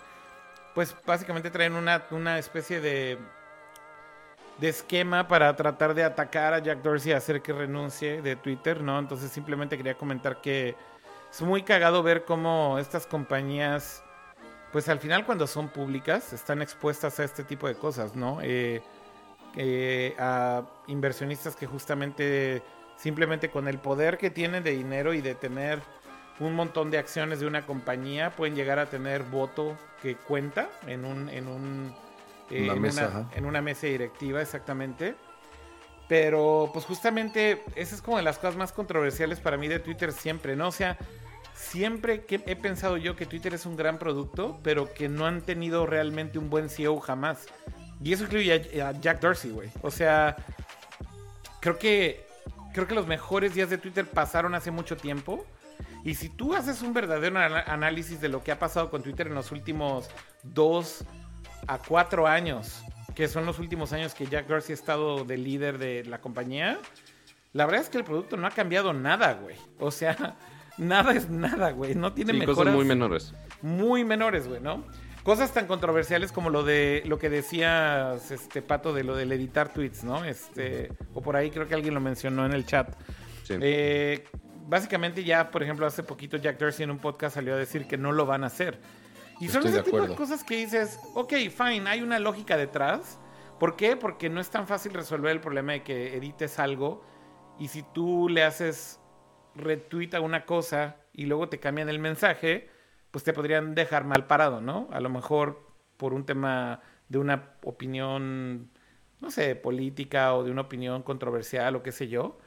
O sea, sí es muy difícil resolver ese problema de que cuando edita alguien un tweet no afecte todo lo que causó o no tenga ese splash damage después porque eh, básicamente no se quedó escrito en piedra, ¿no? Entonces, hay, hay ciertas cosas que las entiendo, pero, pero hay otras cosas que digo, güey, o sea, el producto como tal no ha cambiado, no ha mejorado tanto, no hay features nuevos, güey, no han hecho cosas que sean interesantes desde el punto de vista de, pues no sé, de descubrir temas, ¿no? Por ejemplo, recientemente lanzaron lo de seguir temas, está súper mal implementado, güey. Este, hay temas que sí puedes seguir, hay temas que no puedes seguir. Luego está limitado como solamente a seis este, swipes. Entonces solamente puedes seguir seis temas. ¿Por qué podría seguir solo seis temas, güey? O sea, son como, insisto, son cosas como muy absurdas, güey, que no termino de entender dentro de Twitter cómo deciden estas cosas. Son buenas ideas, pero como, como mal terminadas. Este. Lo de seguir hashtags, por ejemplo, güey. Sí, está como que implementado de una manera muy rara, como a media. Exacto, exacto. Lo de seguir hashtags, por ejemplo, es algo que lleva siglos, güey, la gente pidiendo, güey. O sea, que puedas seguir un hashtag y que lo puedas tener siempre en top y simplemente meterte al hashtag y ver los últimos posts y que esté filtrado y demás. Apenas lo están implementando, güey. O sea, son como esas cosas que, insisto, dices, no son como muy obvias, güey. O sea, si eres un usuario hardcore de Twitter, no te puedes dar cuenta que realmente eso es, eh, digamos que, insisto, de lo más obvio que hay. Yo soy viejo y me gusta Twitter como está. No, yo, no, creo a, lo que voy a mejorar mucho la experiencia. De sí, sí, estoy de acuerdo. Yo sinceramente donde sí nunca le encontré sentido, o por lo menos eh, como usuario, tal vez en la parte de negocio no, no la tendrán sus razones este, cuando le cerraron la llave a todos los, servicios y a las y a las APIs, a los desarrolladores externos de Twitter, o sea, justamente causó que se detuviera todo este ecosistema que existía alrededor de Twitter con aplicaciones de terceros y con funcionalidades muy particulares o con diseños distintos o que podían justamente implementar todo este tipo de cosas que tú comentas como seguir hashtags o este, crear listas que poco a poco Twitter las ha ido implementando, pero a un ritmo muy lento y además eh, con una aplicación que sí ha mejorado, eh, evidentemente, pero ha mejorado porque más bien las otras aplicaciones o otros desarrolladores ya no tienen acceso a todas esas herramientas y a todas esas conexiones y a todas esas APIs donde justamente pues, se colgaban para poder hacer un producto competitivo, ¿no? Entonces, cuando en la única forma que tú tienes para ver encuestas, para ver threads y para un chorro de funcionalidades. Es solamente con la aplicación, eh, digamos, de ellos, este, pues justamente, o sea, al, limitar a la competencia, pues también tú te estás limitando creativamente y te estás estancando, ¿no? Entonces, este, pues sí. Em, ahora, el tema de lo de Jack Dorsey que lo quieren sacar es más bien no tanto porque esté haciendo mal su chamba, o sea, yo digo, no, yo tal vez creo que un poco, güey. Pero es más un tema político, es más porque es un tipo súper republicano que no está de acuerdo con estas No, más bien súper demócrata. Eh, perdóname, eh, que no está de acuerdo con estas eh, políticas de Twitter de banear todas las campañas electorales y aceptar publicidad política. Digo, tan es así que hasta Jack Dorsey dijo, bueno, no, ya, ya no me voy a vivir a África, porque ves que había anunciado Güey, es que su, trip y su pedo, güey, de, que... O sea, mira, hay, ciertas cosas que... Tengo, tengo por ahí una historia muy interesante. Yo sí soy fan de Dorsey, la Yo también soy fan de Dorsey, güey, y es lo que quiero decir. Y lo quiero decir on the record y públicamente. Soy fan de ese güey. Tengo una historia ahí de hace muchos años donde Leo y yo lo entrevistamos en un episodio de Nerdcore donde nos dieron una entrevista hecho one on one. Nos sentamos con él una hora, güey eh, para platicar acerca de Twitter en los early, early days de Twitter. Y fue justo la época, güey. Si, no han leído, hay un libro muy interesante que se llama Hatching Twitter. Sí, ya lo leí, el de, el de Nick Bilton. Ajá, exactamente, Nick el Bilton. De Nick Bilton es, es, es, toda la historia de Twitter, ¿no? De cómo iniciaron y cómo, cómo empezó la compañía, este, todos los problemas que tuvieron los founders, cómo se pelearon. Y bueno, justamente uno de los power struggles iniciales de Twitter fue que quien tuvo la idea original de Twitter, de hecho, fue Jack Dorsey, siendo un diseñador en una compañía que se llamaba Odeo, que estaban enfocados en hacer podcasting. O sea, básicamente no tenían nada que ver con pinche Twitter. Y de hecho, la compañía estaba valiendo madres porque no les estaba yendo bien con podcasting. Entonces, trataron de hacer como una especie de hackathon entre todos sus empleados para ver quién sacaba ideas buenas. Jack Dorsey se le ocurre esta cosa de mandar updates por celular a todos tus amigos. Entonces, quien tiene la idea del producto eh, y en ese entonces él solamente era un diseñador en la compañía. Y bueno, después tiene como toda esta evolución a un güey con más poder y más rol y más ejecutivo y lo que quieras. De hecho, pues obviamente se vuelve uno de los co-founders de la compañía y demás. Pero creo que justo el problema es que te das cuenta que en los power struggles de Twitter esencialmente pues le dieron como la patada en el trasero a Dorsey porque le dijeron, güey, tú no puedes ser CEO. O sea, no tienes no tienes como la personalidad ni las características para ser un CEO de una compañía pública. Entonces, terminan contratando a este pinche bufón que se llama Dick Costolo. Un buen rato. varios años en Twitter. Sí, sí, sí. Digamos que fue su primer CEO adulto. Después de que estuvo el otro founder como CEO, que era este Ev, este Ivan Williams. Eh, y, y justo ahí en esa parte de la historia, algo muy interesante es como, pues Jack o sea, sí creo que crece en muchos sentidos, ¿no? Pero creo que es un güey muy polémico, güey, porque es muy abierto con sus cosas y entonces cuenta su vida y, por ejemplo, empezó a hablar mucho de su pedo de meditación y de eh, cómo se despierta, creo que a las 4 de la mañana a meditar, De fasting. Y de fasting y que se mete un, una pinche como baño frío y no sé qué chingados. y O sea, como que tiene unas prácticas muy este, ortodoxas en su vida. De billonario, yo le llamo de billonario aburrido, güey. Bueno, puede ser de billonario aburrido, pero él dice que es la única manera, güey, en que puede mantenerse mentalmente y físicamente fit y sano y, y, en, y en buena salud porque es CEO también de Square. O sea, es CEO de las dos compañías al mismo tiempo. Entonces mucha gente dice, güey, ¿cómo puede ser CEO de dos compañías al mismo tiempo? Entonces su pedo y su justificación justo es que le dedique un chingo de tiempo a su cuerpo y a dormir y a esto y al otro para estar bien físicamente. Entonces, insisto, soy muy fan del güey como persona y como CEO y todo, pero siento, güey, que realmente su pedo justo es que en Twitter, güey, no se siente el impacto, güey. O sea, en Twitter no se siente una visión tan clara de alguien y sobre todo de producto de seguir evolucionando con cosas que son muy obvias en la plataforma, güey. O sea, el pedo de hate speech, de trolling, bla, bla, bla, lleva siglos, güey, en Twitter. Sí, y, es fácil de resolver y no lo han querido atender. Bueno, no sé si sea muy fácil bueno, en más bien no lo han querido atender. Yo creo que no lo han atendido correctamente. Debo decir que ha mejorado muchísimo. Hoy en día el pedo de los filtros y como de este machine learning que preemptive es como que no deja que lleguen ya mucho de los insultos y pendejas así, la verdad es que funciona muy cabrón, güey. O sea, hoy en día mi Twitter está, güey, no mames, limpiecísimo comparado con mi Twitter hace dos años. Eh, por ejemplo, también el hecho de que si tú ves a alguien que está atacando a alguien y lo reportas y si le hacen el seguimiento a los casos y terminan baneando las cuentas y demás, es ya mucho, muy distinto a como era antes. No estoy diciendo que el producto no haya evolucionado, pero quiero decir, se han tardado demasiado en cosas obvias, güey. Y para mí el problema es que está cabrón, güey, que el güey quiera ser CEO de las dos compañías al mismo tiempo. Porque en Square van increíblemente bien. Y además es la que le deja lana, güey. Es la que más lana le deja. Y en Twitter, güey, siento que ves estas cosas, güey. Como que van a lanzar stories, güey. Y dices, no mames, güey. O sea, no creo que sea precisamente la prioridad de una compañía como Twitter hoy en día. Ese es creo que un, poco el punto, ¿no? De acuerdo. Pero soy fan también, ¿eh? Y la neta es que sí soy fan de ese güey. O sea, soy fan de él como CEO, como persona. Es un güey que se me hace empático y me cae bien. Y creo que como, como tuiteó este, este Elon Musk, no sé si viste el tweet, pero decía, he has a good heart. O sea, es un, se ve que es un buen dude, pues. Exacto, sí, no, no, no, no es el, no parece ser el, el evil güey de Silicon Valley, ya sabes. Exacto, exacto.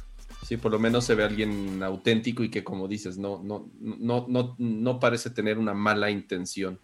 Por lo menos no en la superficie, ¿no? Pero por ejemplo acá César Jiménez en YouTube dice en un comentario en el chat, ¿no será que Twitter permite estos comportamientos tóxicos, güey? Porque eso genera discusión, retweets y demás. A ver, eso es un hecho, güey. O sea, por ejemplo, ¿por qué hoy en día no han hecho realmente un crackdown cabrón en Twitter de tweetbots, güey? De spam, de tweetbots, de trending topics ficticios pues eso es algo que súper fácil lo podrían detectar y hacer. Y hay mil maneras, creo yo, de evitar que pasara eso. No lo hacen. Y no lo evitan. Y no lo filtran. ¿Por qué no lo hacen? ¿Por qué no lo filtran? ¿Por qué no lo editan? Yo creo que sí tiene ahí como una especie de doble cara eso. De doble moral. Donde creo que. Todas las redes sociales. Donde, exacto. Creo que ahí sí le juegan al vivo. Y dicen, güey, pues esto genera engagement y con, con este discusión y enojo y la gente discute y la gente lo comparte y no sé, güey, a lo mejor es como la forma correcta y perfecta, güey, para hacer que tenga ese engagement que necesita la plataforma. Entonces, como que de pronto sí se ve que se hace medio de la vista gorda, ¿no? Pues sí, y por otro lado dice, le cerramos la llave y le cerramos la puerta a todo el dinero que provenga de campañas políticas que era muchísimo. O sea, yo creo que era de los de los ingresos más altos que podría llegar a tener Twitter, sobre todo en épocas de elecciones. Y este fue muy, muy, muy aplaudida esa, esa decisión. Sí, tal cual. Pero bueno, pues yo creo que con eso podemos cerrar el tema de Twitter, Stories y Jack Dorsey. Y mm, Pato sugiere que hablemos de algo que pasó esta semana también. Que al final por la escala del producto sí fue noticia, pero que para mí fue como una gran decepción, ¿no, Pato? ¿Qué fue lo que pasó? Sí, porque es algo que se ha hablado y que se ha especulado y que se ha querido por muchísimo tiempo. Este, y ya que se implementó de manera oficial, porque muchos ya lo tenían en versión beta, y ya que llegó oficialmente, para muchos estuvo chido, para muchos estuvo de la fregada, este, para muchos les generó hasta odio. Y estoy hablando específicamente de WhatsApp, la versión Dark Mode. Entonces ya este modo oscuro de WhatsApp ya con tonos este ya que no te estén brillando en la noche este, tan intenso en la cara. Eh, que pues obviamente como su nombre lo dice, son tonos es literal un cambio de color de WhatsApp. No, no fue ninguna función nueva, nada más un cambio de color de WhatsApp. That's it.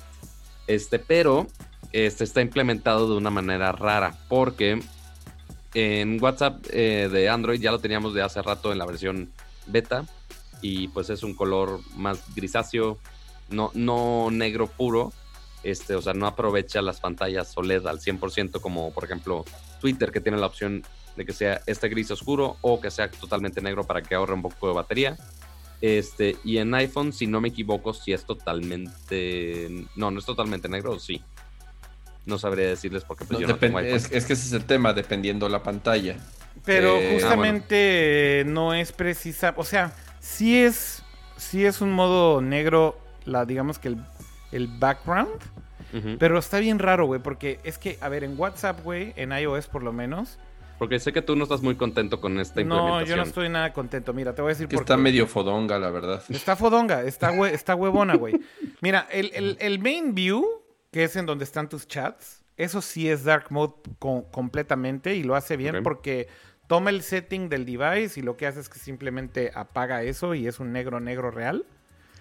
Eh, entonces digamos que pues eso se ve bien, o sea, pues eso se ve como se debe de ver, con el texto blanco sobre negro, etcétera, con los highlights en un color azul como claro. Pero lo que está en la cola, güey, es que eh, no sé, te digo en Android cómo funciona esto por default, pero eh, en iOS puedes escoger los backgrounds de los chats. Y de hecho, algo que es muy curioso es que en ninguna de las opciones para escoger el background de los chats de iOS hay un background, güey, que sea completamente negro, güey.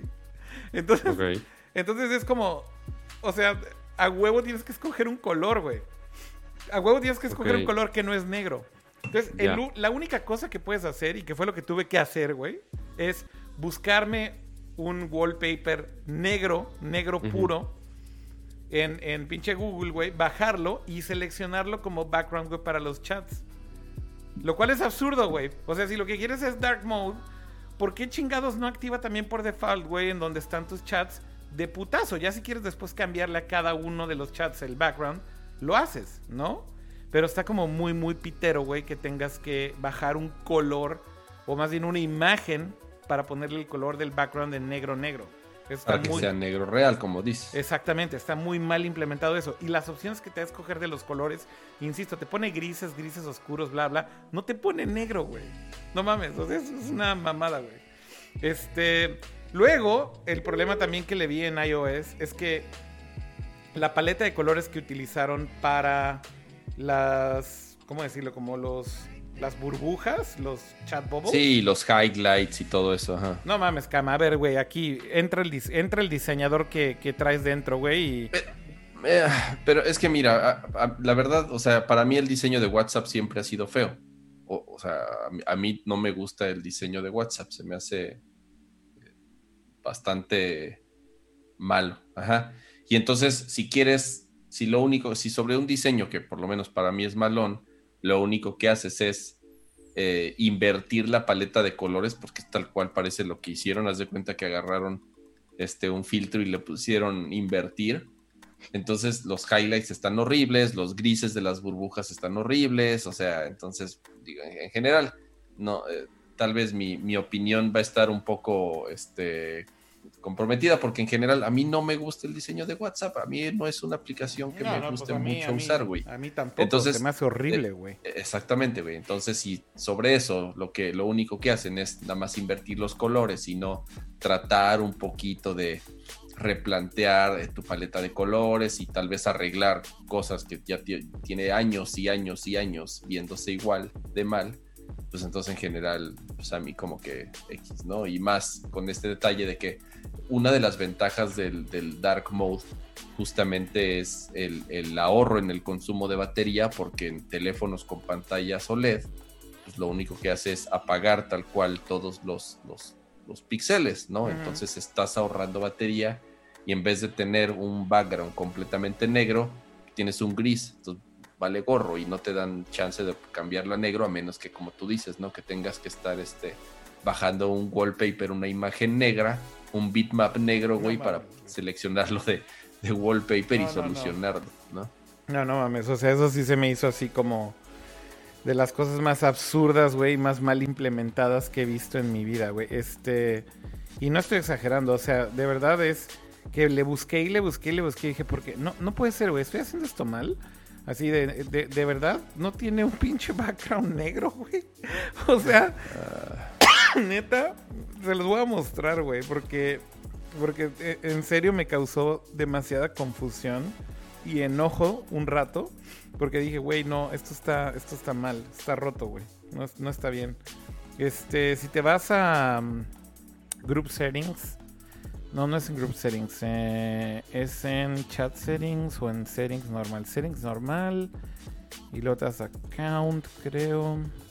¿En dónde está donde, donde pones lo de lo de los backgrounds? No, Ya- ni ya sé. se me perdí. Ya se me perdió. Ah, aquí está. Em, chats, o sea, settings, chat, y luego dice chat wallpaper, ¿no? Entonces, fíjate, ahí te va este pedo, güey. O sea, aquí estoy en el menú, güey, que dice chat, chat wallpaper, ¿ok? Ajá, Y hay uno que dice solid colors, ¿ok? ajá. Ahí está la paleta de colores, güey. Ve esto, güey. Lo voy a scrollear aquí para que lo vean. O sea, ve esta mamada, güey. Vean los colores, güey. Güey, ya acabó, güey. Eso de Sí, no abajo. hay negro. Eso de abajo no lo puedes seleccionar. Ya es donde acabó la, la- la- el menú. Hay blanco, hay rojo, hay, hay gris, la chingada. Güey, como por qué no hay negro, güey. O sea, como por qué quiero tener dark mode con un pinche. Con un pinche background verde, güey. Pero hay unos paisajes bien chingones. ¿no? Facebook, güey. No, bueno. No, no, no, no, no, no. O sea, goes beyond, güey. Goes Pero bueno, beyond. para los que están en el chat, ustedes están usando el modo normal, están usando Dark Mode. Este, ¿les gustó? ¿No les gustó? ¿Lo están usando en Android? ¿Lo están usando en iPhone? Ahí pues nos escriben sus comentarios muy bonitos. Y para los que están usando este WhatsApp Web y también tienen Dark Mode, les recomiendo mucho usar una extensión de Chrome que se llama Stylish. Y mucha gente de la comunidad está haciendo como este, hojas de estilo personalizadas Ajá. de muchas versiones para WhatsApp y justo encontré una con Dark Mode que está chida, me gusta. Este, pero igual si no les encanta igual, hay como mil otras opciones para cambiar el estilo si son mucho de usar WhatsApp web. Dice Kyoku Sanagi, te vas a morir, Akira, porque en Android sí aparece el color sólido negro. A ver. Pero en iOS no, güey. O sea, qué pedo, güey. O sea, ese, ahí están todos diciendo que en Android sí hay negro sólido. Uh, Eh, Fíjate que... los iPhoneeros no merecen negro. Ah, negro exacto, güey. O sea, en, en iPhone no mereces tener un pinche negro por default. Ve y baja tú tu pinche imagen ahí en negro, güey, para que, Sí, para que hagas tu fondito negro. Ahí, ahí está tu negro. ¿Qué muy pedo, güey? ¿Por qué? I don't know. Y ve, ahí me lo está diciendo también Navid eh, P17. En iOS no está, güey. En Android sí. No. Que de hecho es diferente la paleta de colores que te dan Android y... No, o sea, todos los demás es colores más o está menos raro. igual. Es más o menos igual. No, pero son mucho más colores los que tienes. Ponle esa color caca. No, estoy bien. Yo con mi Dark Mode, o sea, desde colorcito, o sea, aunque no es negro puro, la verdad, no me quejo.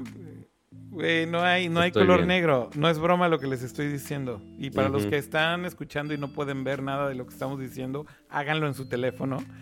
A lo mejor eso lo van a corregir en algún update en iOS, pero por lo menos al día de hoy, 6 de marzo del 2020, a los señores de WhatsApp de la versión de iOS se les olvidó Se les poner hinchó. o se les hinchó no poner el pinche background negro en la versión oscura, dark mode de su puta app. Eso fue lo que pasó. Alguien realmente está enojado. Anyways. Pero bueno. Ya pasando a un tema un poco más feliz, ¿qué era lo que querías mencionar de Apple Arcade, Akira? No, nada más que sigue habiendo lanzamientos eh, de Apple Arcade. Eh, la verdad es que sigue siendo un servicio que quiero recomendarles porque, bueno, al final del día hemos hablado bastante del servicio en el show, pero lo que les quería decir justamente es que eh, básicamente como, como, digamos, servicio que se sigue actualizando orgánicamente.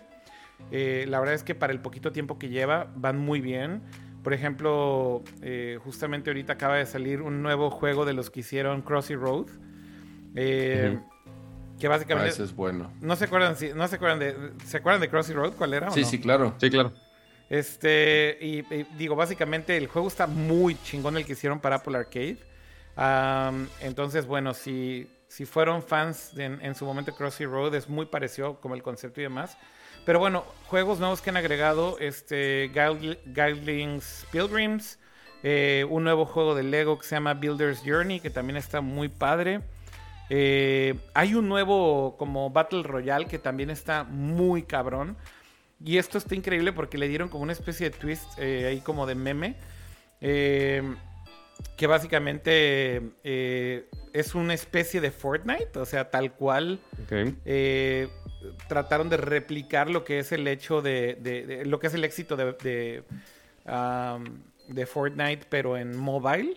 Y básicamente, güey, este se llama Butter, Butter Royale. Ok.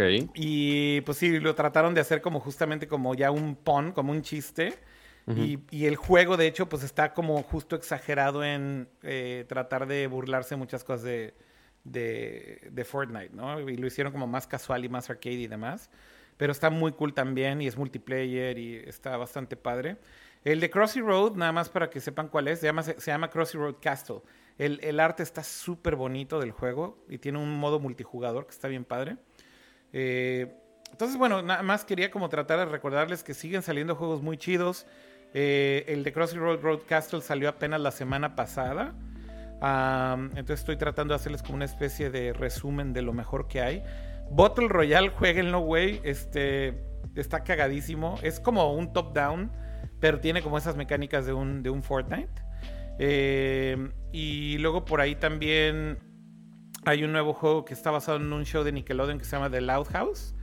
Eh, que ese sí no lo conozco, pero salió también recientemente. Entonces, bueno, simplemente decirles, sigan saliendo juegos, siguen saliendo lanzamientos. Creo que son los cinco mejores dólares que puedes gastarte en una suscripción de juegos.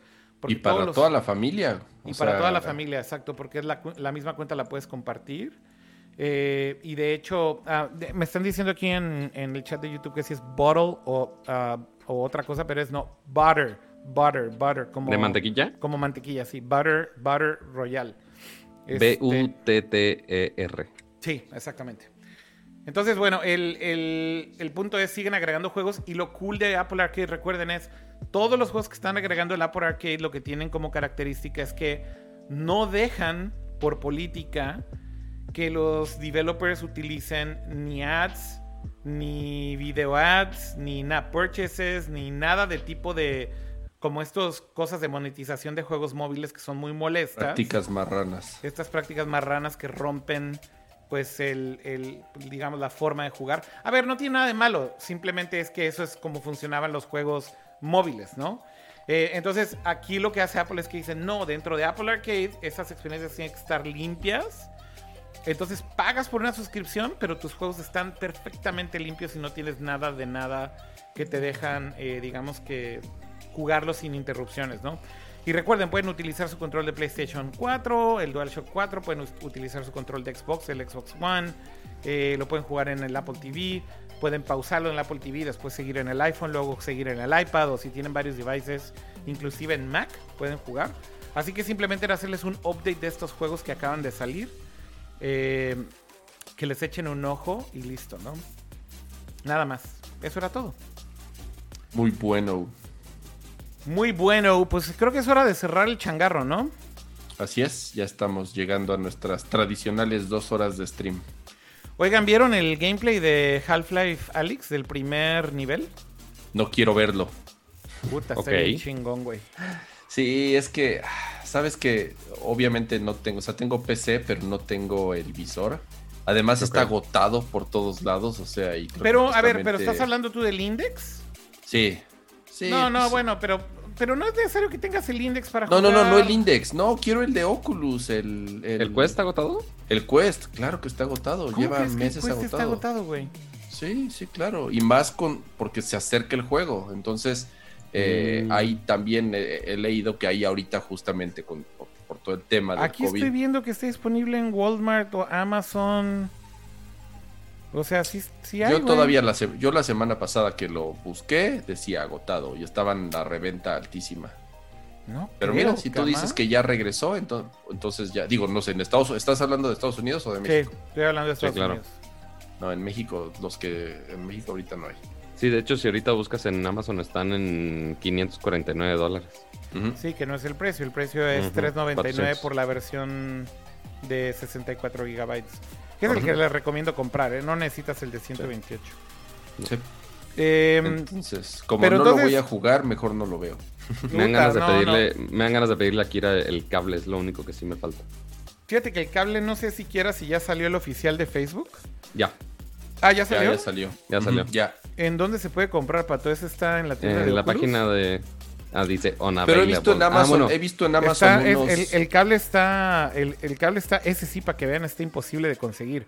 Yo pero compré en, en un- Amazon hay unos como clones que dicen que funcionan. Sí, o o sea, sea, yo- sí funcionan, pero no con todo el bandwidth posible. O sea No, que sí, sí, no. ciertamente... Igual, no, sí, igual, sí, igual, igual. O sea, sí, hay, sí hay algunos cables que son. Yo compré un clon Eh, que me costó creo que 15 dólares. Y el cable mide, aquí lo tengo de hecho, aquí está conectado, es esta cosa. O sea, porque si había una especificación que decían, oye, compra el Anker tal y te funciona chido. No es ningún anchor ni ninguna cosa así, pero es un cable de, de 3 metros que es este USB C 3.1 eh, CAC exactamente 3.1 con el bandwidth correcto para que funcione. Funciona perfecto con, con el link, güey. O sea, en realidad aquí estoy viendo ya la página de- del cable oficial y dice que está agotado, que no está disponible. O sea, eh, ha sido prácticamente imposible, güey, conseguir el cable oficial. O sea, Entonces, porque estaba muy tentado a comprar justo otro cable USB-C, pero dije, ay, pues ya, ya le invierto en el, en el chido, la neta sí, güey. el... La neta sí, porque te voy a decir otra cosa, güey. Sí es muy quisquilloso con qué cables funciona y con cuáles no. Ok, O sea, yo probé Ya. con un chingo de cables USB-C que tengo y ninguno funcionó. Tuve que comprar ese que específicamente tiene ese bandwidth. Y sí hay ya muchos en Amazon que sí están disponibles, que te digo que son clones y que te ponen garantizado, sí funciona con el Oculus Quest. ok. Y, Lo- y funciona, ¿qué te iba a decir? No es si afecte la calidad del juego que tanto bandwidth tengas. No, porque en realidad ya el bandwidth es el mismo. Este. Entonces eh, llega a los mismos specs que el del Quest. Eh, Realmente lo único que existe un poco más pinche es que el cable ori- del Oculus Quest para convertirlo en Link, para conectarlo a PC, Sí. es muy flexible. Ya, Entonces es como de tela, ya sabes. sí. Entonces está mucho mejor porque justamente cuando estás jugando y demás, pues no, no es un cable rígido que te estorba. Estos cables son cables pues, USB con plástico y ya sabes, o sea, son como muy eh, incómodos y tiesos, exactamente. Esa es la única desventaja que le he encontrado. Pero funciona muy bien, güey. El Quest con... Para los que no saben de qué estamos hablando, el, el Oculus Quest es el Oculus que puedes usarlo de manera portátil. Básicamente te lo puedes llevar, trae batería, trae tus controles. Está increíble el device, el visor se ve increíble, la calidad del visor se ve súper padre. Pero la librería de Quest está limitada a los juegos que están optimizados para Quest. Es decir, solamente los juegos que corren en Quest, digamos que puedes jugarlos en la tienda de Quest. Entonces, ¿qué hizo Oculus? ¿Qué hizo Facebook? Son de las cosas que sí puedo decir que Facebook hace un buen trabajo, pero más bien creo que no es Facebook, es Oculus. Y era John Carmack y ya no está ahí, pero bueno. Hicieron esta conexión entre el Oculus Quest y el software de Oculus en PC, en Windows, para hacer esta cosa que se llama Oculus Link. Entonces lo que haces es que por medio de este cable especial USB-C conectas tu Quest eh, a la computadora y lo que puedes hacer es que tienes acceso a todo el catálogo y a toda la experiencia de los que son juegos de PC para VR. Y eso no solamente incluye lo que es Oculus Rift, que tienen un catálogo bastante grande de juegos exclusivos eh, de PC para VR en la tienda del Rift, sino también es compatible con todo lo que está en el Steam VR Store, lo cual está poca madre, porque puedes jugar las dos. Entonces, tu Quest es la mejor inversión porque puede ser tu visor portátil, te lo puedes llevar de viaje, pero también cuando quieres jugar juegos cabrones de PC, puedes jugar tanto Steam VR como Rift, que son juegos de PC que se ven ya. cabroncísimos, nada más con el pinche cable conectado. Entonces, por eso es que creemos que es una opción muy buena para si es que quieren algo de VR. Entonces, Alex, que es de PC y que te pide Half-Life Alex, que te pide specs cabrones, definitivamente lo tienes que jugar con, con un visor perro, ¿no? O una PC perra. Pero lo cool es que sí va a funcionar bastante bien con, con el Quest. Porque básicamente sí está listado el Rift como compatible. Y todos los que están listados con Rift como compatibles funcionan en Quest perfecto. Con el link. Entonces, pues sí, es la mejor inversión sin duda, Kama. O sea, si lo encuentras, date un Quest sin pedos, güey. Literal. Ya veré. Pues sí.